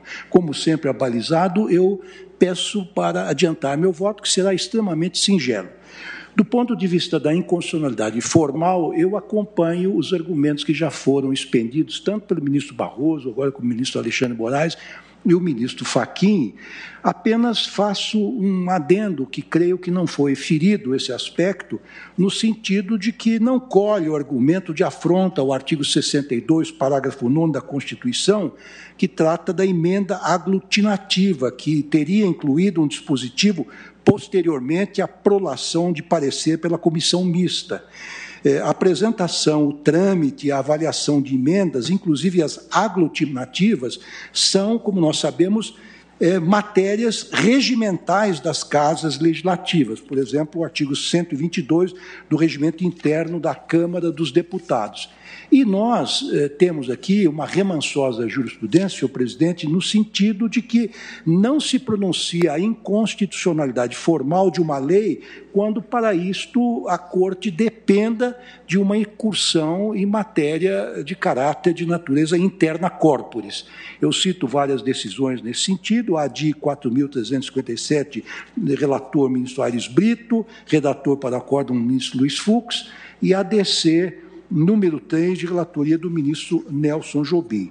Quanto à inconstitucionalidade material, eu também afasto com diversos argumentos, mas eu trago a colação e, e vou ler um pequeno trecho de um, de um belo artigo, a meu ver, substancioso artigo, do professor Fernando Facuri Scaffi, que é professor titular de Direito Financeiro da Faculdade de Direito da Universidade de São Paulo, e este artigo foi publicado na revista Dialética de Direito Tributário, intitulado Indúbio pró-contribuinte e o voto de qualidade nos julgamentos administrativos tributários. Eu transcrevo um trecho bastante alentado deste argumento, deste artigo, eh, e eu eh, eh, permito-me apenas ventilar o último parágrafo que trago aqui transcrito. Diz o professor Fernando Facuri Scaff, em síntese, depois de uma argumentação muito sólida, havendo empate nos processos administrativos fiscais, considera-se que a administração pública não conseguiu comprovar, acima de qualquer dúvida razoável, a conduta irregular do contribuinte, o que levaria à sua validação. Ou seja, termina o professor, indúbio pró-constituinte. Este brocardo, este princípio, é, foi acolhido pelo legislador, acolhido pelas duas casas legislativas, foi sancionado esse, esse dispositivo pelo presidente da República, portanto, é a vontade da própria administração pública, do próprio Estado, em prestigiar a dúvida no caso, em favor do contribuinte. Então, senhor presidente, pedindo mais uma vez eh, muitas escusas ao eminente ministro eh, Cássio Nunes, eu peço vênia para pronunciar meu voto, que coincide integralmente com o voto do ministro Alexandre Moraes, e peço vênia aos demais ministros que se pronunciaram em sentido contrário. Mais algum eminente? Presidente, se eu fazer um registro, eu também vou aguardar uh, o pedido de vista do. Eu vou já dar um é? Não, é porque aí eu daria intervalo. Exatamente. Não, é, você não, não, não, não vou, não vou votar, só vou é, fazer uma pontuação. Acho que é, devo aguardar o pedido de vista. E nós vimos também que a matéria é complexa e, e, e exige é, algum tipo de reflexão. Vimos também as boas contribuições que trouxeram as intervenções dos advogados, mas eu tinha já é, pontuado, estava convicto na linha do que veio apontar o voto do ministro Alexandre de Moraes, que não haveria inconstitucionalidade formal. Né? Sempre me parece que a posição prevalente, o ministro Fachin chamou a atenção para é, seu voto nessa matéria, é de que aqui nós estamos falando de algum tipo de pertinência temática, mas não significa que tenha que se tratar de uma alteração pontual daquele texto, mas é apenas uma agregação para não permitir que saiam a usar a iniciativa da medida provisória para alterar outras questões. De modo que me parece que aqui eh, eh, Sua Excelência obrou bem e pacificou o tema. Me parece que já há pronunciamentos nesse sentido, né, um número suficiente, e acho que a matéria é, é importante que se pacifique, até mesmo para orientar as ações do Congresso Nacional né, e dar algum tipo de segurança é, jurídica. Eu confesso também que inicialmente fiquei sensibilizado com a abordagem trazida no voto do ministro Luiz Roberto Barroso, embora também tenha escutado da própria defesa da Procuradoria da Fazenda, da valorosa defesa da Procuradoria da Fazenda, que isto levaria a uma imensa judicialização, ou um, pelo menos um grande número de casos, e claro que quebrantava também, é, poderia quebrantar ah, tecnicamente aquele espírito que norteia a, a, a temática, uma vez que se eh, considera-se eh, acolhido o recurso do contribuinte, pelos critérios que a lei estabeleceu, que o crédito tributário estaria extinto. Mas Sua Excelência, eh, como só ia acontecer, trouxe uma abordagem bastante rica, invocando inclusive a necessidade de paridade eh, de armas. Hoje, tendo eh, eh, a refletir e eh, esperando ah, os argumentos que certamente ricos que o ministro Cássio trará, eu tendo a me encaminhar pela improcedência da ação. Até porque me parece que nós temos que incentivar e dar consistência a esse processo decisório. Né? O ministro Lewandowski usou uma expressão que é muito presente no, no direito alemão em nome da segurança jurídica e usa-se mesmo em latim também, que é o venire contra factum próprio, né? chamando atenção para é, essa questão. Este é um órgão do Estado, é organizado pelo Estado, né? portanto tem é, é, integra a estrutura do Estado e, portanto. Vossa Excelência me permite? Por favor. É, me causou uma certa estranheza o argumento que foi trazido da tribuna, no sentido de dizer que o CARF não seria propriamente um órgão estatal, tendo em conta é, o fato de ser integrado por contribuintes. Mas, se nós levarmos esse raciocínio às últimas consequências, o Tribunal do Júri também não seria um órgão do Estado. Sim, mas é. ele integra inteiramente integrado por cidadãos. E, e temos hoje, no, no, âmbito da Previdência Social, no âmbito eh, da, de, de, da, da, gestão administrativa em geral, a participação do próprio cidadão, as consultas públicas, em suma, eh, temos inúmeros exemplos, portanto, Vossa Excelência eh, tem razão, não, não, se tira a característica de estatal por conta desta participação né, de pessoas que recebem uma delegação específica. De modo que eh, me parece que o debate é, é, bastante rico e vai para além eh, de aspectos que, de fato, nós estamos ferindo nesse momento. Na medida em que essa situação eh, se consolida e que se dá mais credibilidade àquilo que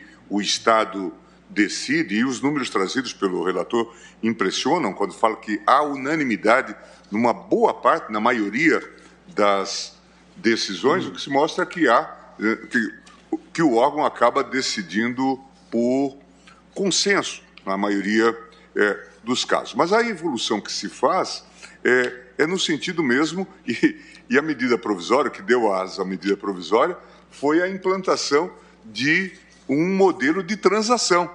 Portanto, a ideia de se poder fazer um acordo entre a fazenda é? e o contribuinte, é? o que é, tem sido incentivado pelo judiciário. O ministro Toffoli lembrou até mesmo da arbitragem. O professor Heleno, que atuou é, agora é, e fez uma intervenção muito útil, eh, participou recentemente, eu me lembro, em Portugal, de um seminário discutindo a questão da arbitragem em matéria tributária. Porque Portugal hoje tem um, um setor muito avançado nessa seara. Portanto, civilizando essa relação e distensionando essa relação entre contribuinte e o próprio Estado. De modo que eu gostaria de fazer só essas pontuações mas aguardo o voto vista do eminente ministro Nunes Marques. Então, eu proclamo o resultado parcial. É, após o voto do ministro Marco Aurélio, relator, que julgar procedente pedido formulado na ação direta, do voto do ministro Roberto Barroso, que julgava improcedente. Desculpe, presidente. Desculpe, presidente. O ministro Marco Aurélio julgava é, procedente no aspecto formal, mas depois julgava improcedente é, se vencido na, na, na, na, questão formal, ele, ele julgava. O que consta aqui, assim, após o voto do ministro Marco Aurélio, que julgava, julgava procedente pedido formulado, formulado na ação direta para declarar a inconstitucionalidade formal do artigo 28, por meio do qual inserido o artigo 19 na lei, pediu vista dos autos Mas o, o, ministro Martin, o ministro Marco Aurélio votou por eventualidade. Ele disse, é. ele votou. Se considero, vencido. Considero é, é, formalmente inconstitucional. Porém, se vencido, considero materialmente constitucional. Constitucional. Então, vou retificar aqui da forma como está. Então, após o voto do ministro Marco Aurélio, que julgar procedente de formular na ação direta para declarar a inconstitucionalidade formal do artigo 28, mas se vencido declarava, julgava a improcedência Procedência. no que foi nessa parte do mérito, acompanhado pelo ministro Roberto Barroso, Alexandre Moraes, Alexandre Moraes, Carmen Lúcia, Ricardo Lewandowski e Edson Fachin, e Edson Fachin, pediu vista dos autos ministro Nunes Marques e aguardarão os ministros Rosa Weber, Dias Toffoli, Gilmar Mendes e Luiz Fux. Só para deixar claro, a minha posição e a do ministro Alexandre é, só na é totalmente coincidente é, quanto à improcedência. Eu... Apenas na minha tese eu é. acrescentei é. essa observação de que a Fazenda poderia questionar. Se não Mas prevalecer, eu julgamento... retiro da tese. É, retiro da tese, exato no final do julgamento eu poderia ter vencido na tese, mas Vossa Excelência pode. O ministro Alexandre está com saudade dos habeas corpus que ele relatava na primeira turma. Aí ele quer ficar como relator, mas Vossa Excelência até caiu de parte mínima. Eu, eu, Ficaria eu, com o relator. Eu era o redator, o redator natural do ministro Marco é. De qualquer maneira, eu ficaria com Vossa Excelência.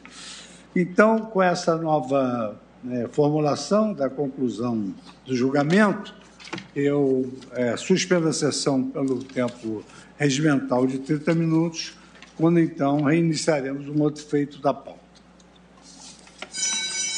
Agora, da tarde dessa quinta-feira, ao vivo direto do plenário.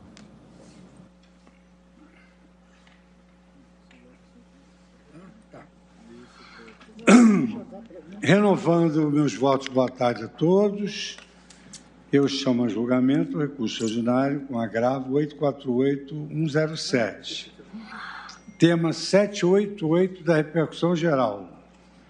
Termo inicial para a contagem da prescrição da pretensão executória do Estado a partir do trânsito julgado para a acusação ou a partir do trânsito julgado para todas as partes. Nós temos hoje 456 processos sobrestados. É, relatoria de Sua Excelência, o ministro Dias Toffoli, e temos três sustentações orais. Ministro Dias Toffoli, eu concedo a Vossa Excelência a palavra para o relatório. Boa tarde, obrigado, senhor presidente. Na pessoa de Vossa Excelência, cumprimento a todos os colegas e a todos os que nos acompanham. Senhor presidente, farei um resumo do relatório e também tenho um resumo para o voto. Então, o resumo do relatório é o seguinte: Ministério Público do Distrito Federal e Territórios, com fundamento na linha A da Constituição, do permissivo constitucional, interpõe recurso extraordinário contra acórdão do TJDFT, assim emendado. Agravo em execução, prescrição da pretensão executória, termo inicial. Trânsito em julgado para a acusação desprovimento. E entendeu o Tribunal do Distrito Federal que, item 1 da emenda, segundo dispõe o artigo 112.1 do Código Penal, a prescrição da pretensão executória começa a correr do dia em que transita em julgado a sentença condenatória para a acusação, não sendo cabível considerar como termo inicial do prazo prescricional a data do trânsito em julgado definitivo, sob pena de eleger termo interruptivo não previsto em lei. Item 2. Verificada a ocorrência de causa extintiva de punibilidade, deverá o juiz ou tribunal declará-la de ofício, nos termos do artigo 61 do Código de Processo Penal. Recurso conhecido e desprovido. essa então é a emenda do julgado atacado. Em preliminar, o recorrente sustentou a repercussão geral da matéria. No pleito extraordinário, que foi reconhecido pela Corte. No pleito extraordinário, o recorrente afirma que, como consequência do entendimento sufragado no então julgamento do HC 84.078, relatoria do ministro Eros Grau, no qual o tribunal concluiu, ante o princípio da presunção de inocência pela impossibilidade da execução da sentença penal condenatória antes de seu definitivo trânsito em julgado, dever-se-ia dar interpretação conforme ao 112.1 do Código Penal, fundada no interesse público, abro aspas, sob pena de tornarem-se infrutíferas as execuções criminais do país, todas fulminadas pela prescrição, fecho aspas. Na esteira desse raciocínio, aduz que o acordo recorrido teria vilipendiado o artigo 5 incisos 2 e 57 da Constituição ao assentar a aplicabilidade do 112.1 do Código Penal para reconhecer a prescrição da pretensão executória em prol do recorrido. Nesse contexto, busca o recorrente o conhecimento e o provimento do extraordinário, para se afastar a prescrição da pretensão executória na espécie. Em contra-razões, o recorrido assevera, citando doutrina e jurisprudência, que a prescrição da pretensão executória tem como termo inicial a data do trânsito em julgado da sentença condenatória para a acusação. Por isso, pugna pelo não conhecimento do recurso e, caso o tribunal dele conheça, pelo não provimento. Digo que o RE no relatório não foi admitido pelo TJ, todavia, por entender presentes os pressupostos de admissibilidade recursais, o provi para admitir o extraordinário.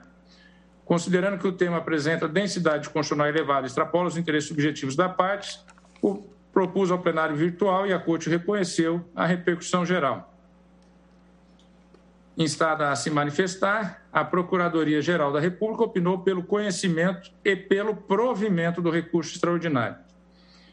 Registro que deferiu o ingresso de Amicicura, em especial a Defensoria Pública do Estado do Rio de Janeiro, e da Defensoria Pública da União, em deferir pleitos de outros interessados, em razão dos requerimentos terem sido formulados posteriormente à liberação do recurso para inclusão em pauta de julgamentos.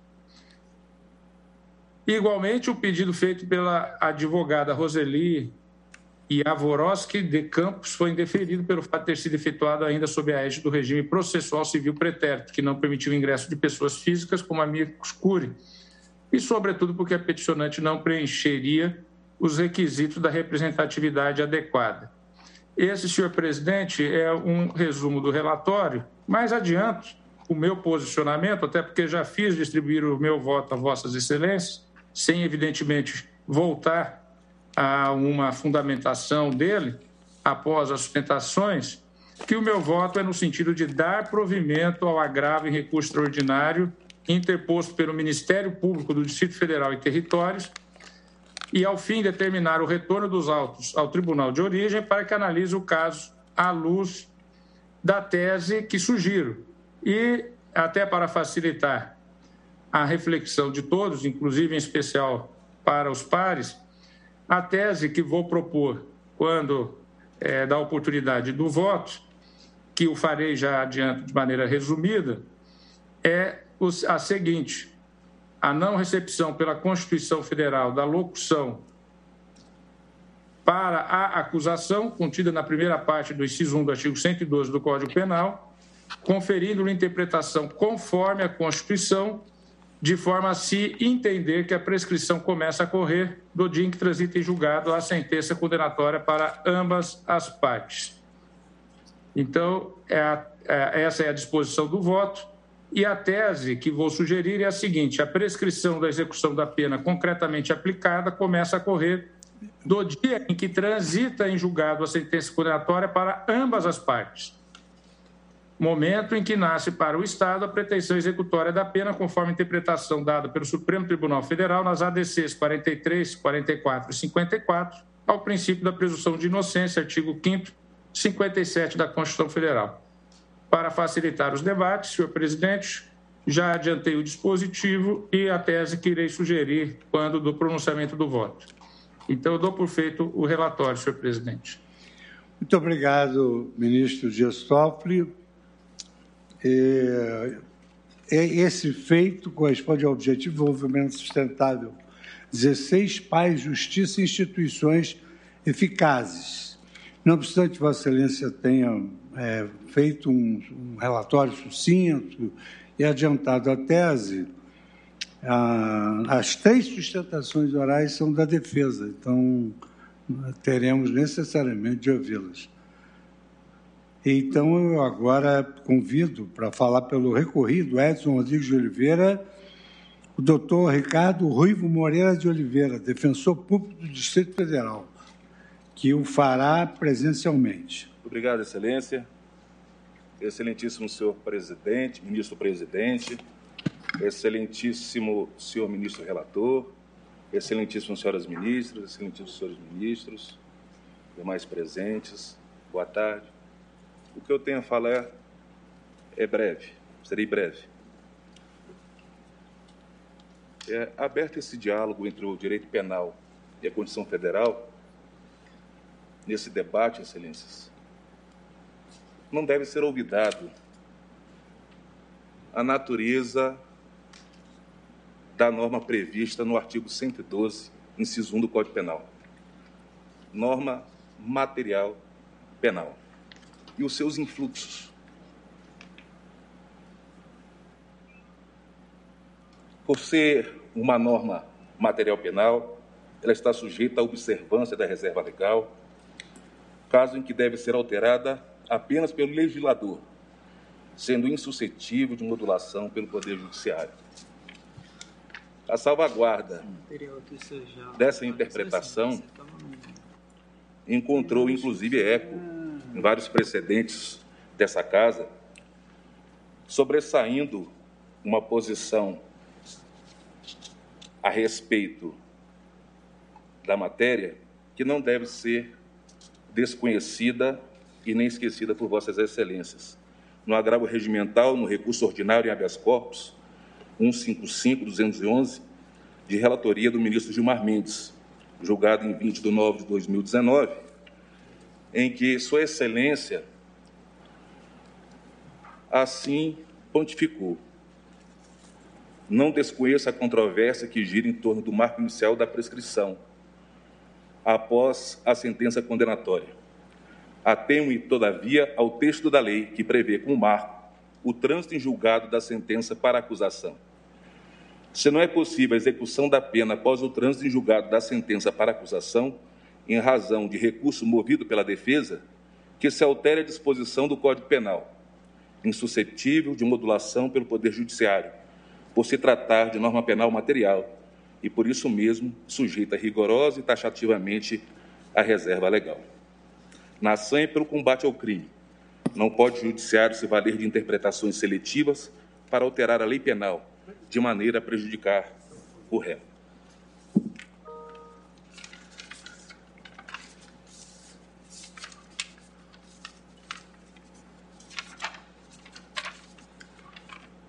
Uma ponderação, Excelências. Se os princípios da legalidade e da presunção de inocência determinam a vinculação à lei e uma regra de hermenêutica de interpretação que impede interpretações desfavoráveis ao réu e impõe interpreta inter interpretações restritivas no âmbito penal, a interpretação que valida o marco inicial da contagem do prazo da prescrição penal, previsto no artigo 112.1 do Código Penal, está de acordo com tais princípios, porquanto a norma é material penal. Considerando que essa norma é mais benéfica e que essa Suprema Corte encontra-se dividida na exegese do artigo 112.1 do Código Penal, que o marco inicial de contagem do prazo da prescrição executória previsto na redação do Código Penal é inegavelmente mais benéfico ao réu, e se dê primazia à norma mais favorável, nos termos do artigo 29 da Convenção Interamericana de Direitos Humanos, que, como já assinalado pelo ministro Celso de Mello, no agravo regimental nos embargos infringentes na ação penal 863 São Paulo, confere, no domínio de interpretação dos direitos e garantias fundamentais, primazia à norma mais favorável, consoante tem enfatizado a própria jurisprudência desta Suprema Corte. Excelências, a defesa requer um improvimento e agradece a oportunidade. Doutor Ricardo Will Moreira de Oliveira, defensor público do Distrito Federal. Agora falará pelo amigo Escúria, Defensoria Pública da União, o doutor Gustavo Zordeia da Silva, defensor público federal, que está no nosso painel da videoconferência.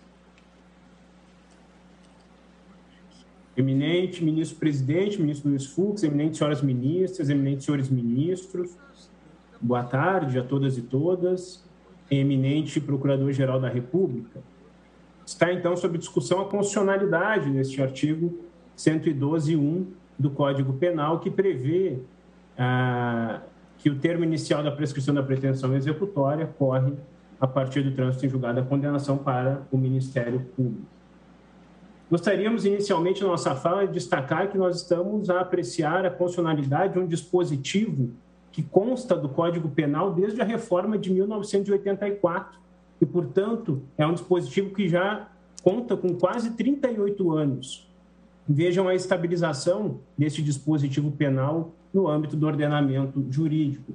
E ele não surgiu lá na reforma de 1984 por acaso. O motivo do surgimento foi justamente preservar o direito do réu ao recurso e também consolidar o um entendimento jurisprudencial que existia na época, na década de 1980. E a doutrina nos ensina, excelências, que de fato, ainda na década de 1980, a jurisprudência passou a entender que o réu não poderia ser prejudicado em termos de prescrição pelo exercício do direito ao recurso.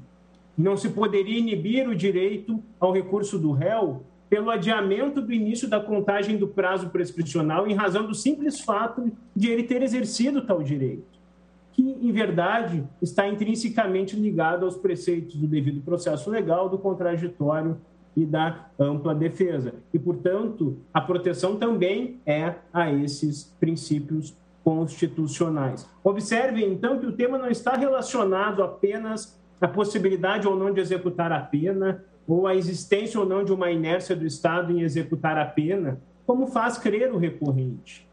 Mas também está relacionado à impossibilidade de prejudicar o réu em termos de prescrição pelo exercício de seu direito ao recurso.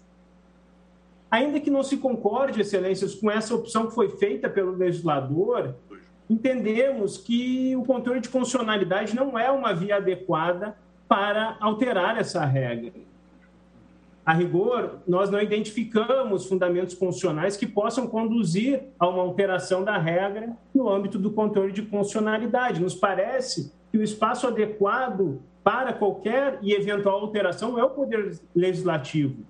E o Poder Legislativo teve diversas oportunidades para promover essa alteração e, com acerto, diga-se de passagem, não promoveu, inclusive no recente pacote anticrime mas examinando os fundamentos funcionais e partindo da, dos fundamentos que são levantados pelo recorrente neste processo, dizemos que ele invoca o princípio da legalidade estrita em matéria penal, mas este princípio da legalidade estrita em matéria penal, em verdade, conduz justamente à observância do texto legal atualmente em vigor e não à alteração desse texto o recorrente invoca também a presunção de inocência ou de não, ou de não culpabilidade, segundo a qual, na definição dessa Suprema Corte, o início do cumprimento de pena dependeria do trânsito em julgado para ambas as partes. E também foi o fundamento já antecipado pelo ministro Dias Toffoli. Por esse argumento, então, se entende que a pena só poderia ser cumprida a partir do trânsito em julgado para ambas as partes. E, portanto, não seria possível, antes disso, atribuir qualquer inércia ao Estado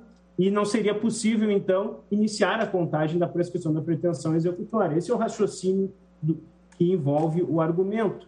Mas a Defensoria Pública da União tem a dizer que não há essa correlação lógica entre o atual formato da presunção de inocência e o início da contagem do prazo da prescrição da pretensão executória. E utilizamos um exemplo para desvelar isso. Imaginemos um caso, Excelências, que, aliás, é muito usual para as defensorias públicas e de amplo conhecimento dos colegas defensores públicos que aqui estão, em que o réu é preso em flagrante, permanece preso preventivamente e vem a ser condenado em primeira instância, transita a sentença para acusação e a defesa prossegue sozinha no caminho recursal. Não haveria, pergunta-se, não haveria uma inércia do Ministério Público ou do próprio Estado caso deixe de requerer, por exemplo, a expedição da guia de execução provisória, que permitirá desencadear a execução provisória e o usufruto antecipado de alguns benefícios da execução? Observem que, por esse exemplo, já é possível desfazer essa correlação lógica. E esse exemplo é bastante usual, repito, é, no âmbito das defensorias públicas. Não é Desface, portanto, essa correlação lógica entre a inércia do Ministério Público, justamente nesses casos em que há réus presos. E, portanto, se observa que, mesmo antes do trânsito em julgado para ambas as partes, isso é importante, é possível identificar, em algumas situações, sim, uma inércia do Estado na execução da pena. Quantos não são os casos, excelências, em que o réu está preso preventivamente e permanece esquecido no cárcere a partir da sentença condenatória, porque não há uma provocação para a expedição de uma guia provisória que permita obter os benefícios da execução. Nesses casos, perguntamos novamente: não haveria uma inércia do Estado já após a sentença condenatória e, diga-se, bem antes do trânsito em julgado para ambas as partes? Mas eu menciono um outro aspecto que, a nosso sentido, desconstitui essa correlação lógica entre o entendimento dessa Suprema Corte sobre a presunção de inocência e a mudança da regra de prescrição que se pretende fazer. Quando o legislador fez a opção pela regra hora em exame lá em 1984, foi justamente em um contexto em que existia regras que já exigiam o trânsito em julgado para o início do cumprimento da pena de multa da pena restritiva de direitos e da pena privativa de liberdade. Portanto, a lei, o ordenamento jurídico penal, já previa a exigência de trânsito em julgado para iniciar o cumprimento da pena em qualquer dessas modalidades. E mesmo assim, adveio essa regra de prescrição que ora se está a examinar. Quer-se dizer que a exigência de trânsito em julgado para o início do cumprimento da pena não interferiu como não pode interferir no termo inicial da prescrição da pretensão executória àquela época, em 1984. E acrescentamos, Excelência, que o legislador infraconstitucional, fora dos ditames constitucionais de imprescritibilidade, ele tem uma ampla liberdade para regrar a prescrição penal. Essa liberdade vai ao ponto, inclusive, de desvincular a prescrição da inércia do Estado, especialmente, diga-se, quando se o faz para evitar que o réu possa ser prejudicado em termos de prescrição por ter exercido seu direito ao recurso, como no presente caso. E avançando um pouco sobre os fundamentos que foram invocados pelo recorrente, nós entendemos importante estabelecer e ampliar uma dialética para perquirir se haveria violação à inafastabilidade da jurisdição, ou a uma tutela jurisdicional efetiva, ou a uma justiça efetiva por esse argumento, é, se entende que a regra atual daria ensejo a manobras recursais protelatórias por parte da defesa para assegurar a prescrição. Ora, excelências, o abuso no direito de recorrer deve ser pontualmente e concretamente combatido. E esse Supremo Tribunal Federal dispõe de mecanismos efetivos para combater o abuso ao direito de recorrer, como, por exemplo, a determinação de imediata certificação de trânsito em julgado, quando se depara com um recurso abusivo, ou mesmo o entendimento dessa Suprema Corte que faz retroagir a formação da coisa julgada diante de um recurso extraordinário incabível. Avançando um pouco também nesse exercício dialético, é, dizemos que a atual regra não seja uma proteção deficiente em matéria penal. Em verdade, excelência, a doutrina questiona mesmo se os direitos fundamentais poderiam, por si sós, sem uma previsão constitucional expressa de punição, justificar um dever de proteção do Estado por intermédio de normas penais e assim conduzir à eventual identificação de proteção deficiente em matéria penal. Concorde-se ou não com esse, com esse entendimento, prevaleça ele ou não, o fato é que nós não identificamos qualquer direito fundamental atribuído à pessoa humana que, neste caso, pudesse estar submetido a uma proteção deficiente por conta da regra de prescrição. Já encaminhando para o final, excelências, a manifestação da DPU, portanto, é pelo desprovimento do recurso extraordinário para que, para que se afirme a constitucionalidade deste artigo 112.1 do Código Penal. E, subsidiariamente, excelências, trazemos a consideração de vossas excelências a possibilidade de se manter a aplicação dessa regra para casos em que haja prisão preventiva, em que não sejam adotadas providências para se promover uma execução provisória após o trânsito em julgado para o Ministério Público. Nesses casos, como dissemos anteriormente, é possível sim identificar uma inércia do Estado no cumprimento da pena antes mesmo do trânsito em julgado para ambas as partes. Agradecemos a atenção de Vossas Excelências. Muito obrigado, doutor Gustavo Zorteia. Convido agora para falar pelo amigo escuro de Defensoria Pública do Estado do Rio de Janeiro, doutor Pedro Paulo Dorival Carrielo, que o fará presencialmente. E, posteriormente, passarei a palavra à Sua Excelência Procurador-Geral da República. Excelentíssimo senhor ministro-presidente do Supremo Tribunal Federal, ministro Luiz Fux, é bom voltar a essa casa de forma presencial né? ela tem seu espaço, tem o seu momento histórico. A gente fica relembrando de coisas aqui, é, como é que esse, esse ato da, da história, da, um pouco da pandemia, o mal que ela nos fez, né?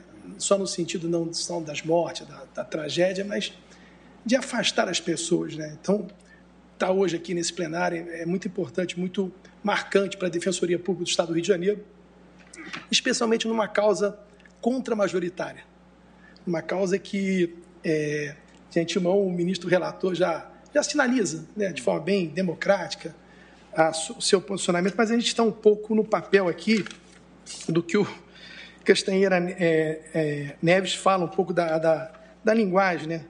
Passa-se, enfim, da essência para a significação, onde o importante e decisivo não está em saber o que são as coisas em si, mas saber o que dizemos quando falamos dela, o que queremos dizer com pouco significado tem as expressões linguísticas, a linguagem com que manifestamos e comunicamos esse dizer das coisas. Esse é o nosso papel hoje aqui da Defensoria Pública. O efeito, ministro Alexandre, ministro Cássio Nunes, demais ministros que estão aqui presentes. Tentei, vou buscar ser é, objetivo, mas eu, é necessário essa reflexão, essa casa, pela consequência dessa decisão. De imediato, é, a norma em jogo, o artigo 112, inciso 1 do Código Penal, não me parece ser daquelas normas, senhores ministros, senhoras ministras, que haja um espaço de decisão, que o ministro, que o, que o Canotilho fala, que você lê a norma, permita duas interpretações. Terá que utilizar de, de uma interpretação sistêmica, uma interpretação de ponderação de bens, mas a, a densificação da norma, a força que ela tem, ela está na, na própria literalidade dela. E isso acaba sendo uma preservação para todos nós. E, portanto, na ausência desse espaço de decisão, se coloca em jogo, se é possível isso, uma dualidade, né? ou seja, uma interpretação literal versus uma interpretação sistemática. Né? Até o próprio ministro Barroso fala da, num dos seus, das suas emendas sobre essa matéria, do entendimento defensivo, de que a prescrição da pretensão se inicia com trânsito julgado para ambas as partes, ele, o senhor, Sua Excelência acaba falando da existência de uma tutela jurisdicional efetiva, ou melhor, uma justiça efetiva. Uma espécie de sinônimo que justiça efetiva só se dá com a condenação. Né? Uma visão que talvez não seja aquela. Me parece que o, o processo de justiça se dá com o devido processo legal, né? com, com, os marcos decisórios, com as regras claras. E o 112, inciso 1, ele é muito tra transparente, muito tranquilo, ele é, ele é de fácil interação. Se ele gera um determinado momento consequências é, que é, o próprio ministro Faquim disse que, se me permita, aqui lembrando do julgamento anterior, o senhor falou que usou um pouco dessa expressão, ainda que não seja eficaz ou não, é essa decisão, é essa matéria da lei sobre o julgamento passado. Agora o senhor usou na brevidade do seu voto isso. Eu digo isso. É, ainda que não seja essa a razão, a efetivação na visão do ministro Barroso, mas é essa a vontade do legislador. O legislador é claro, como disse o meu colega doutor Gustavo há 38 anos ele diz assim. E, de repente, no marco, em razão de uma presunção de inocência que foi discutida, debatida, a nação toda discutiu, se altera, se dá, me permita aqui uma expressão, 38 anos após, 1984, essa norma do 112 antecede a própria ideia da presunção de inocência. Ela antecede. E aí, portanto, há uma, uma mudança hermenêutica.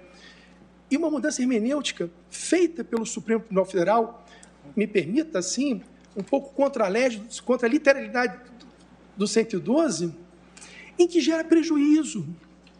O papel dessa corte, o papel dessa casa, todos nós sabemos, na sua atividade jurisdicional, na jurisdição constitucional, na ampliação dos direitos fundamentais, se dá em dado momento na ampliação das legislações eh, garantidoras. Agora, pegar uma norma que gera uma extinção de punibilidade contra a sua própria literalidade, portanto, contra uma literalidade, contra uma, uma sistemática, uma garantia constitucional, buscar uma exegese, uma interpretação em razão de uma justiça efetiva, me parece um pouco que foge à ideia né, principal o papel que essa casa tem desempenhado. Posso lembrar né, o próprio embargo infringente, no voto clássico do ministro Celso de Mello, saudoso ministro Celso de Mello, onde hoje ocupa o ministro Gilmar Mendes, quando ele trouxe justamente é, as diferenças entre princípios, entre interpretações, isso ocorreu, né, dizendo o seguinte: se há tratados, se há normas de maior garantia, portanto, prevalecem os embargos infringentes,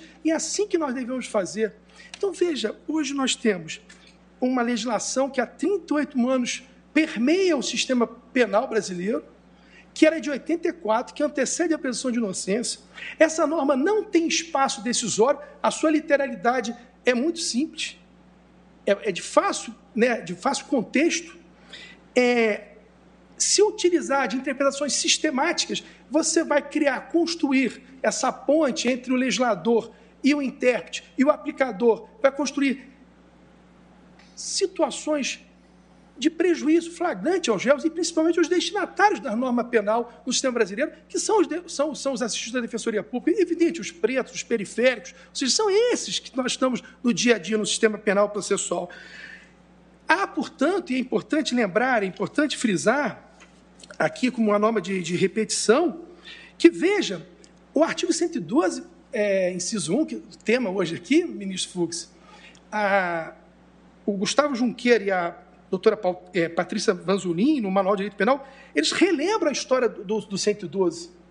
O 112, ministro André, é, a jurisprudência passou a entender que o trânsito julgado para ambas as partes é, é, é impedido por recursos exclusivos da defesa. E se o recurso é exercício de direito constitucional, não poderia o réu ser prejudicado por exercício desse direito. Assim, deveria a prescrição executória fluir desde o trânsito julgado para acusação, aí que pendente de recurso exclusivo da defesa. Essa é a construção jurisprudencial que ensejou o 112, inciso 1. Ou seja, há 38 anos, ministro Gilmar. Há 38 anos que foi construído o 112 por uma Constituição pretoriana, que depois refletiu no, no processo legislativo. Parece que isso é, é muito marcante nessa, nessa questão. E, por fim, eu queria também citar as, doutoras Paula Sion e Raquel Scalco, no artigo sobre o tema, se, se houvesse desejo do, do, do, do legislador, o pacote anticrime que recentemente é, foi né, ofertado, onde houve um debate nacional, houve um debate na Câmara, houve um penalti no Senado, quase aprovado por unanimidade, diz autores, o pacote anticrime trouxe uma disposição para regular em parte o problema, ao menos contra os novos casos, novaço legis impégios, na medida em que criou a causa suspensiva do artigo 116, inciso 3 do CP. Tal regra determina que a prescrição, antes de passada em julgada a sentença para ambas as partes, não corre, abre aspas, na pendência de embargos de declaração ou de recursos dos tribunais superiores quando inadmissíveis. Ou seja, se, como muito alarde, alarde, alardeiam, a defesa supostamente apresenta recurso com o intuito de atravancar o trânsito em julgado e, assim, obstaculizar o início da execução da pena, impedindo que o Estado exerça sua pretensão. O próprio Código teria agora uma possível solução, ao prever que o prazo prescricional estará suspenso se tais recursos forem, ao final, inadmissíveis. Prazo esse que, no entanto, continuará a fluir após o período da suspensão. Esta seria, pois, uma espécie de penalidade para recursos considerados protelatórios, ou seja, a própria engenharia constitucional, a própria engenharia processual traz remédio para para o, para o eventual abuso ou recursos protelatórios. E veja, o pacote de crime mexeu em termos e não alterou o 112, inciso 1. Não alterou. O que evidencia, portanto, nesse nosso caminhar, Fux, e aqui vou, vou, vou, vou avançando, é, que, por mais que essa casa tenha uma história de conformidade, de adequação da norma à Constituição, de ampliação de, de garantias constitucionais, quando você pega uma legislação, um ato normativo e amplia. O caso concreto do tema hoje, é, Procurador-Geral da República, ele contraria toda a história de você buscar, através da Constituição democrática, Constituição cidadã, fruto de um processo de transição que surgiu durante a examinação constitucional, e dela uma presunção de inocência, em razão dessa presunção, esse plenário por 6 a 5, esse reencontro que nós estamos tendo hoje aqui, e dele extrair uma, um entendimento de uma aplicação, ou seja, se se extrai algo, né, a literalidade da presunção de inocência, e dela por como consequência, então vamos ter que alterar o 112, inciso 1, sem ter essa atividade, sem que essa atividade gere qualquer bônus a, ao destinatário dos direitos fundamentais, que é o homem, o cidadão, o efetivo aqui da massa carcerária. Por essa razão, a Defensoria Pública ela não poderia, por mais que, de certa forma, se caminhe essa consolidação, para esse entendimento. E aí, agora o ministro relator e a corte, eu queria chamar uma reflexão por um minuto e encerro a todos os senhores ministros. Se é uma ruptura hermenêutica de 38 anos, queria chamar a reflexão aos senhores, então por que não valer se esse, vigorar esse tema daqui para frente? Um efeito né, é, modular na decisão. Afinal, toda norma penal ela tem a ideia da previsibilidade, ela tem a ideia de efeito retroativo. Se há 118 anos um juiz, um promotor, um defensor, um advogado, um estudante leu 112, ministro Alexandre, por que então a Suprema Corte, que faz uma alteração, que tem feito né, nesses votos que hoje aqui vai consagrar, ela me parece, por segurança, ministro Gilmar, ela tem que valer daqui para frente. É o mínimo que se espera. Ou seja, porque é uma norma penal de 38 anos que diz assim: olha, não é esse o sentido. Agora vale para ambas as partes. Essa mudança não é uma mudança recente pós-atividade pós, pós legislativa. Por, essa, por isso eu clamo aos senhores. Eu acho que o papel do amigo da corte é esse, o papel da defensoria pública é esse. Né? Que os senhores é, é, é, construam um argumento no sentido que não se pode aplicar esse efeito né, é, modulador. Tem essa engenharia né, da Lei 9868, da 9882, nas ações diretas e nas DPF, se permite esse efeito modular. Como essa decisão é de repercussão geral, ela vai ter efeito erga omnes, efeito que transcende, então eu pediria ao ministro relator que levasse em consideração a possibilidade de uma previsibilidade, que as pessoas que tivessem hoje respondendo ao processo penal não incidiria essa norma sobre ela, porque é uma inovação hermenêutica que está gerando um novo entendimento que gera, portanto, uma interrupção da prescrição, que gera, portanto, uma perda. É isso. Agradeço, peço desculpa por qualquer exagero e desejo a todos vocês sucesso. Muito obrigado.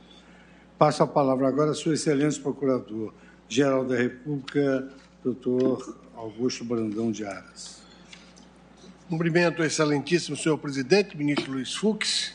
Cumprimento Sua Excelência, a excelentíssima senhora ministra, vice-presidente, ministra Rosa Weber, a ministra Carmen Lúcia, que nos acompanha, senhores ministros, Cumprimento aqui especialmente o ministro Dias Toffoli, relator, e que está conosco nesse julgamento e que já antecipou de alguma forma o seu voto. É, cumprimento os senhores advogados que vieram à tribuna e que trouxeram suas teses. É, cumprimento a todos, parabenizo inclusive pela defesa do tempo no direito. Todavia, o este Procurador-Geral da República ousa divergir das defesas sustentadas para defender a sociedade e as vítimas.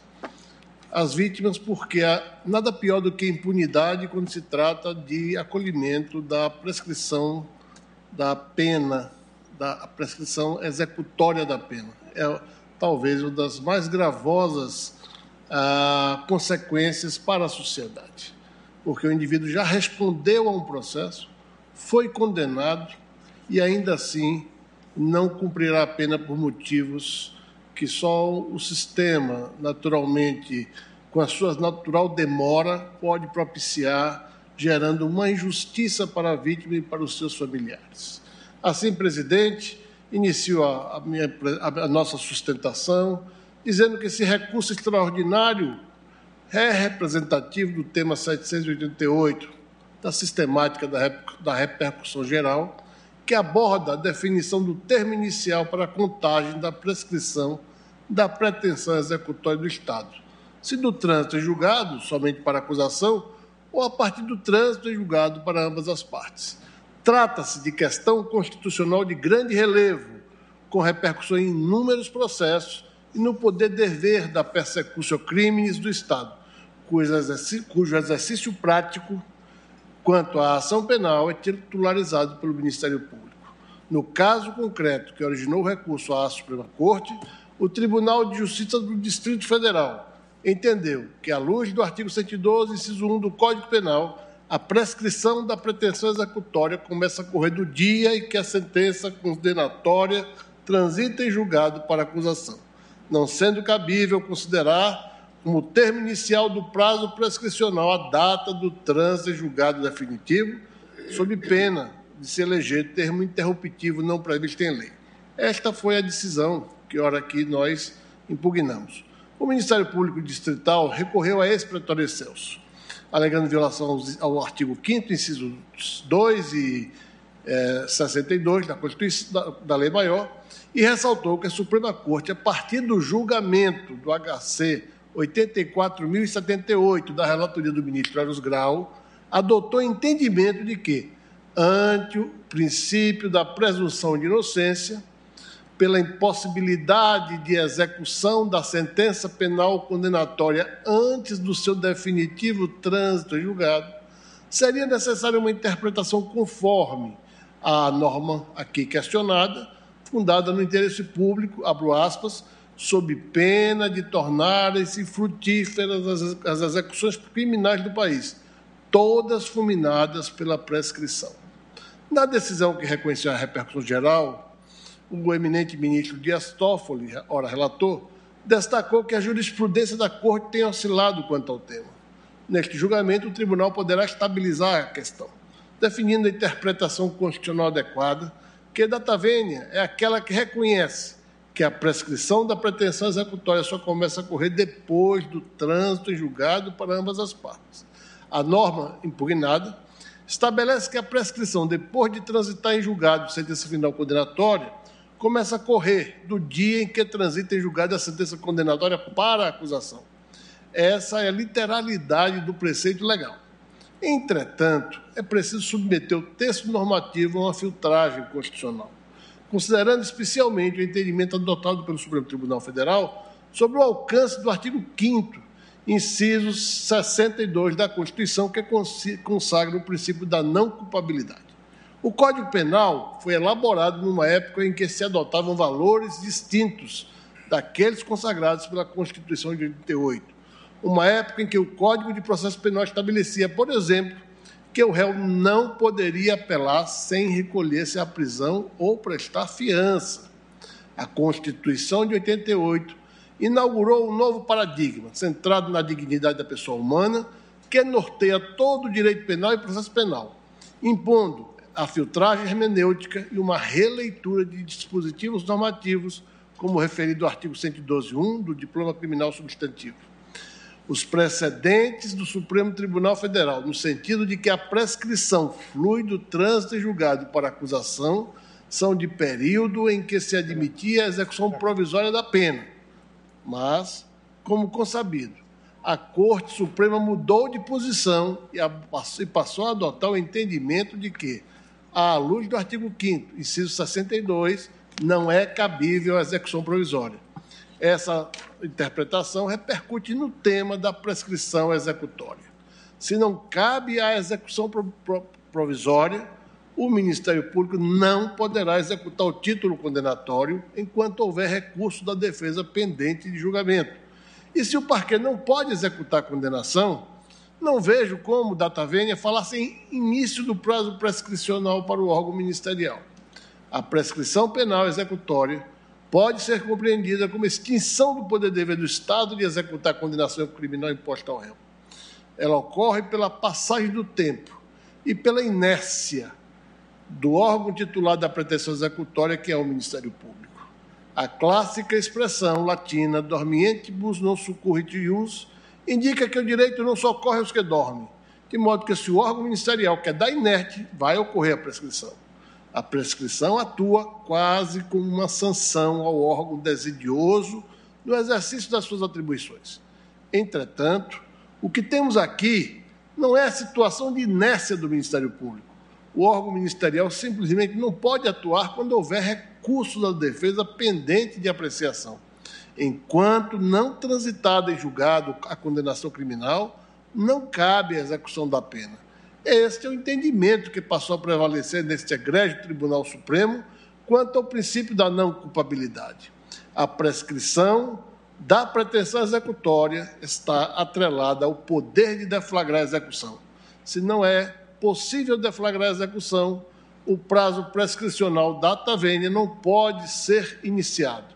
Este parece ser o consectário lógico, linear, talvez até uma reafirmação de outros princípios do direito processual de ação, do direito constitucional de ação. A título ilustrativo, imaginemos a seguinte hipótese: juízo de primeiro grau condenou o réu por crime de, de peculato, na pena mínima que é de dois anos. O Ministério Público não recorreu da sentença, mas o réu recorreu e o Tribunal de Segundo Grau e, posteriormente, o STJ e ao STF. A condenação foi mantida em todas as instâncias do julgamento pelo Supremo Tribunal Federal, momento em que ocorreu o trânsito julgado. E isto se deu quatro anos e dois meses de condenação inicial. Numa situação como essa, a condenação de dois anos, a prescrição executória é de quatro anos, e assim, com essa situação, está-se-ia com a execução prescrita. Se olharmos esse exemplo pela literalidade do artigo 112.1 do Código Penal, a prescrição teria começado a correr para o Ministério Público quando da sentença de juízo de primeiro grau. Entretanto, pela jurisprudência invocada, o órgão ministerial não poderia ter deflagrado a execução antes do trânsito do julgado. Com todas as vênias, reconhecer a prescrição numa situação como esta. É medida que fere a razoabilidade e o devido processo legal, e com isso é que o Ministério Público vem reafirmar outros julgados dessa Suprema Corte no sentido da sua tese. Por isso, insiste o parquê. Se não pode executar a condenação, não há como falar-se em início no prazo prescricional para o órgão ministerial. A pretensão executória, exercida pelo agente do parquê, tutela as vítimas do delito e a sociedade em sua interesse, que tem legítima expectativa de que aqueles que infringem a norma penal suportem as consequências previstas na legislação.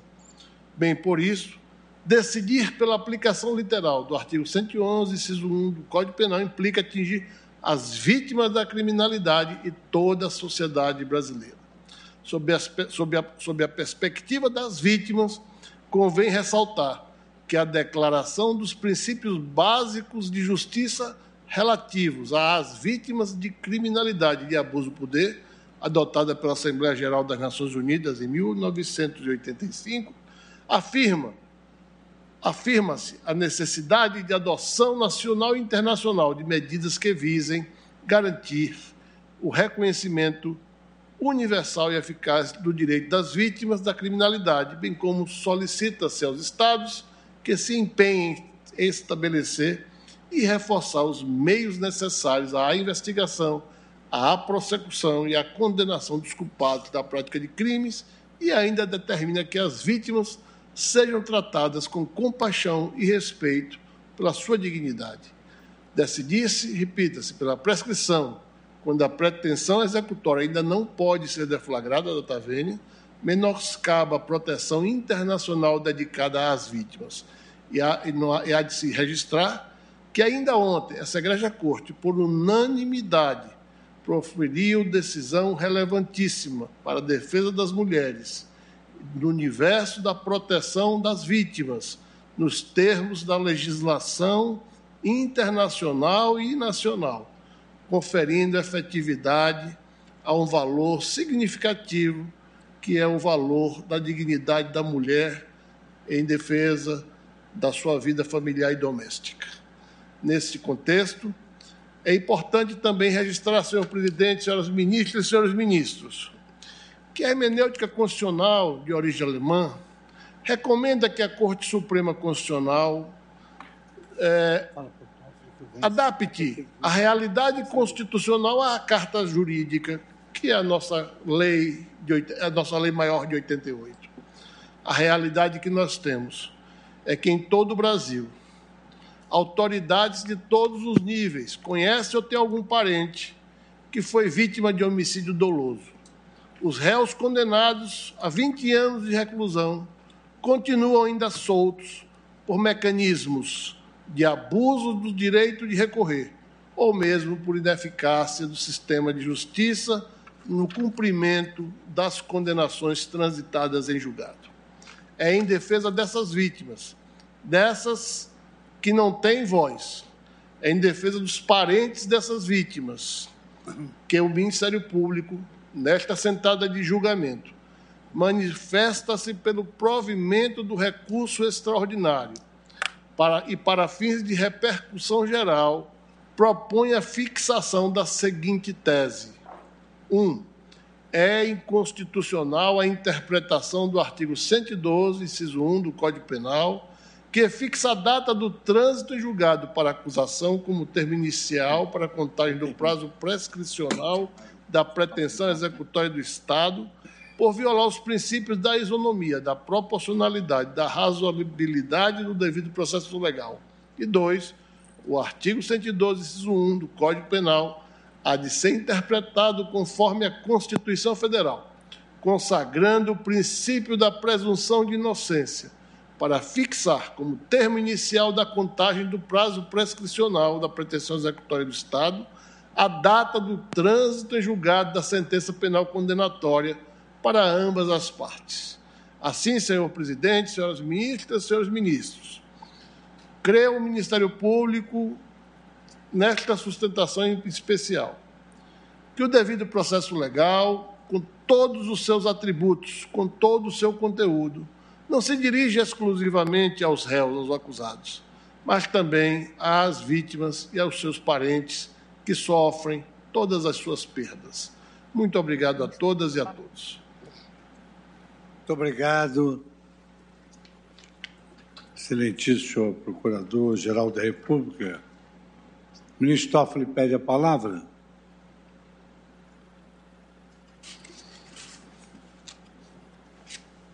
Ministro Toffoli, Vossa Excelência pede a palavra.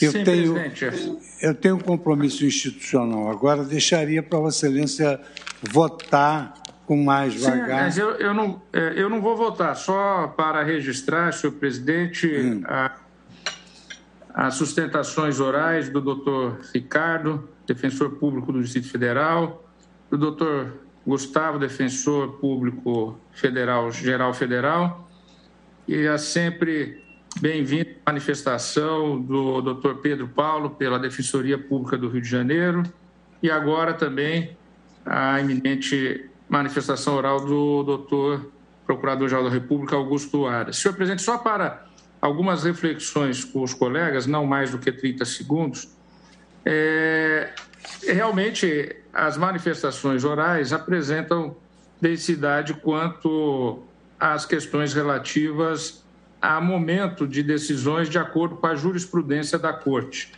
Eu vou proferir o voto na sessão que Vossa Excelência marcar a continuidade desse julgamento, mas para uma reflexão conjunta e inclusive para a ajuda dos colegas a este relator, é, é eventual é, possibilidade ou não de, ao fixar a tese, ressalvarmos os casos concretos em que já houve a declaração de extinção da punibilidade. Só para uma reflexão, eu, por enquanto, mantenho aquele posicionamento que já adiantei quando da, quando da leitura do relatório, mas assim para reflexão. No caso concreto, eu só anoto que o caso concreto, o acórdão do, do TJDF foi proferido em 29 de novembro de 2013, ou seja, sob a égide do entendimento do Supremo que prevalecia à época, baseado no acordo de relatoria do ministro Eros Grau, que propunha naquela e a Corte o referendou por maioria, a necessidade do trânsito em julgado para ambas as partes para o início da execução. Então, no caso concreto, eu entendo que realmente não poderia haver a execução da pena a partir da condenação, porque havia uma decisão do Supremo que exigia o trânsito em julgado para a, pre, a prisão com a, no, a, a prisão executória da pena. Pois bem, no meu voto eu vou, porque eu já fiz distribuir, mas que vou ler na próxima sessão de maneira resumida. Eu ministro, faço... ministro Dias Toffoli, apenas uma pois observação, não. é que o Supremo Tribunal Federal reservou para a próxima quarta-feira e quinta-feira aquela as questões ambientais. Isso já Sim. foi amplamente divulgado. Eu, eu, eu, eu, não disse que vai continuar na próxima sessão. Eu disse na sessão que Vossa Excelência designar para a continuidade desse Ah, eu pensei que tivesse dito quarta-feira e. Não, não. Vossa Excelência pode pegar o áudio, eu disse, na sessão em que Vossa Excelência. Tá bom, tá bom, tá ótimo. Tá desse julgamento. Ainda. Por isso que eu gostaria de fazer essas reflexões, senhor presidente, já imaginando que não seria na próxima sessão, e repetindo, eu disse, na sessão que Vossa Excelência marcar para a continuidade do julgamento. É que eu fiz questão de adiantar estas ponderações para que não envelheça a nossa memória. Né? Então, senhor presidente, no caso concreto, a decisão do Tribunal de Justiça do DFT ela se colocava em contradição com a decisão, então, vigente no plenário do Supremo, que era a necessidade de execução para ambas as partes. Se nós entendemos que a execução começa na literalidade do 101 do, do penal, o que, que vai acontecer? O Ministério Público vai se ver obrigado a recorrer de todas as decisões condenatórias para evitar uma prescrição. Essa era uma outra ponderação que eu gostaria de adiantar, está no meu voto também, aos eminentes colegas, ou seja, nós vamos incentivar a litigiosidade. E o Ministério Público vai ter que recorrer para uma, uma prescrição para a execução. E recorrer de maneira desnecessária, mesmo quando entender que a decisão da Justiça no primeiro grau ou no grau recursal esteja correta, na visão do Ministério Público. Pois bem, essas as ponderações que eu gostaria de fazer, mas realmente as manifestações da defesa nos impõem uma reflexão, e a mim em particular como relator, a respeito dos casos que já tenha sido extinguida a prescrição para dar segurança jurídica também. Eram essas as ponderações que eu gostaria de fazer. Senhor presidente, agradecendo mais uma vez pelo uso da palavra, já no adiantado da hora.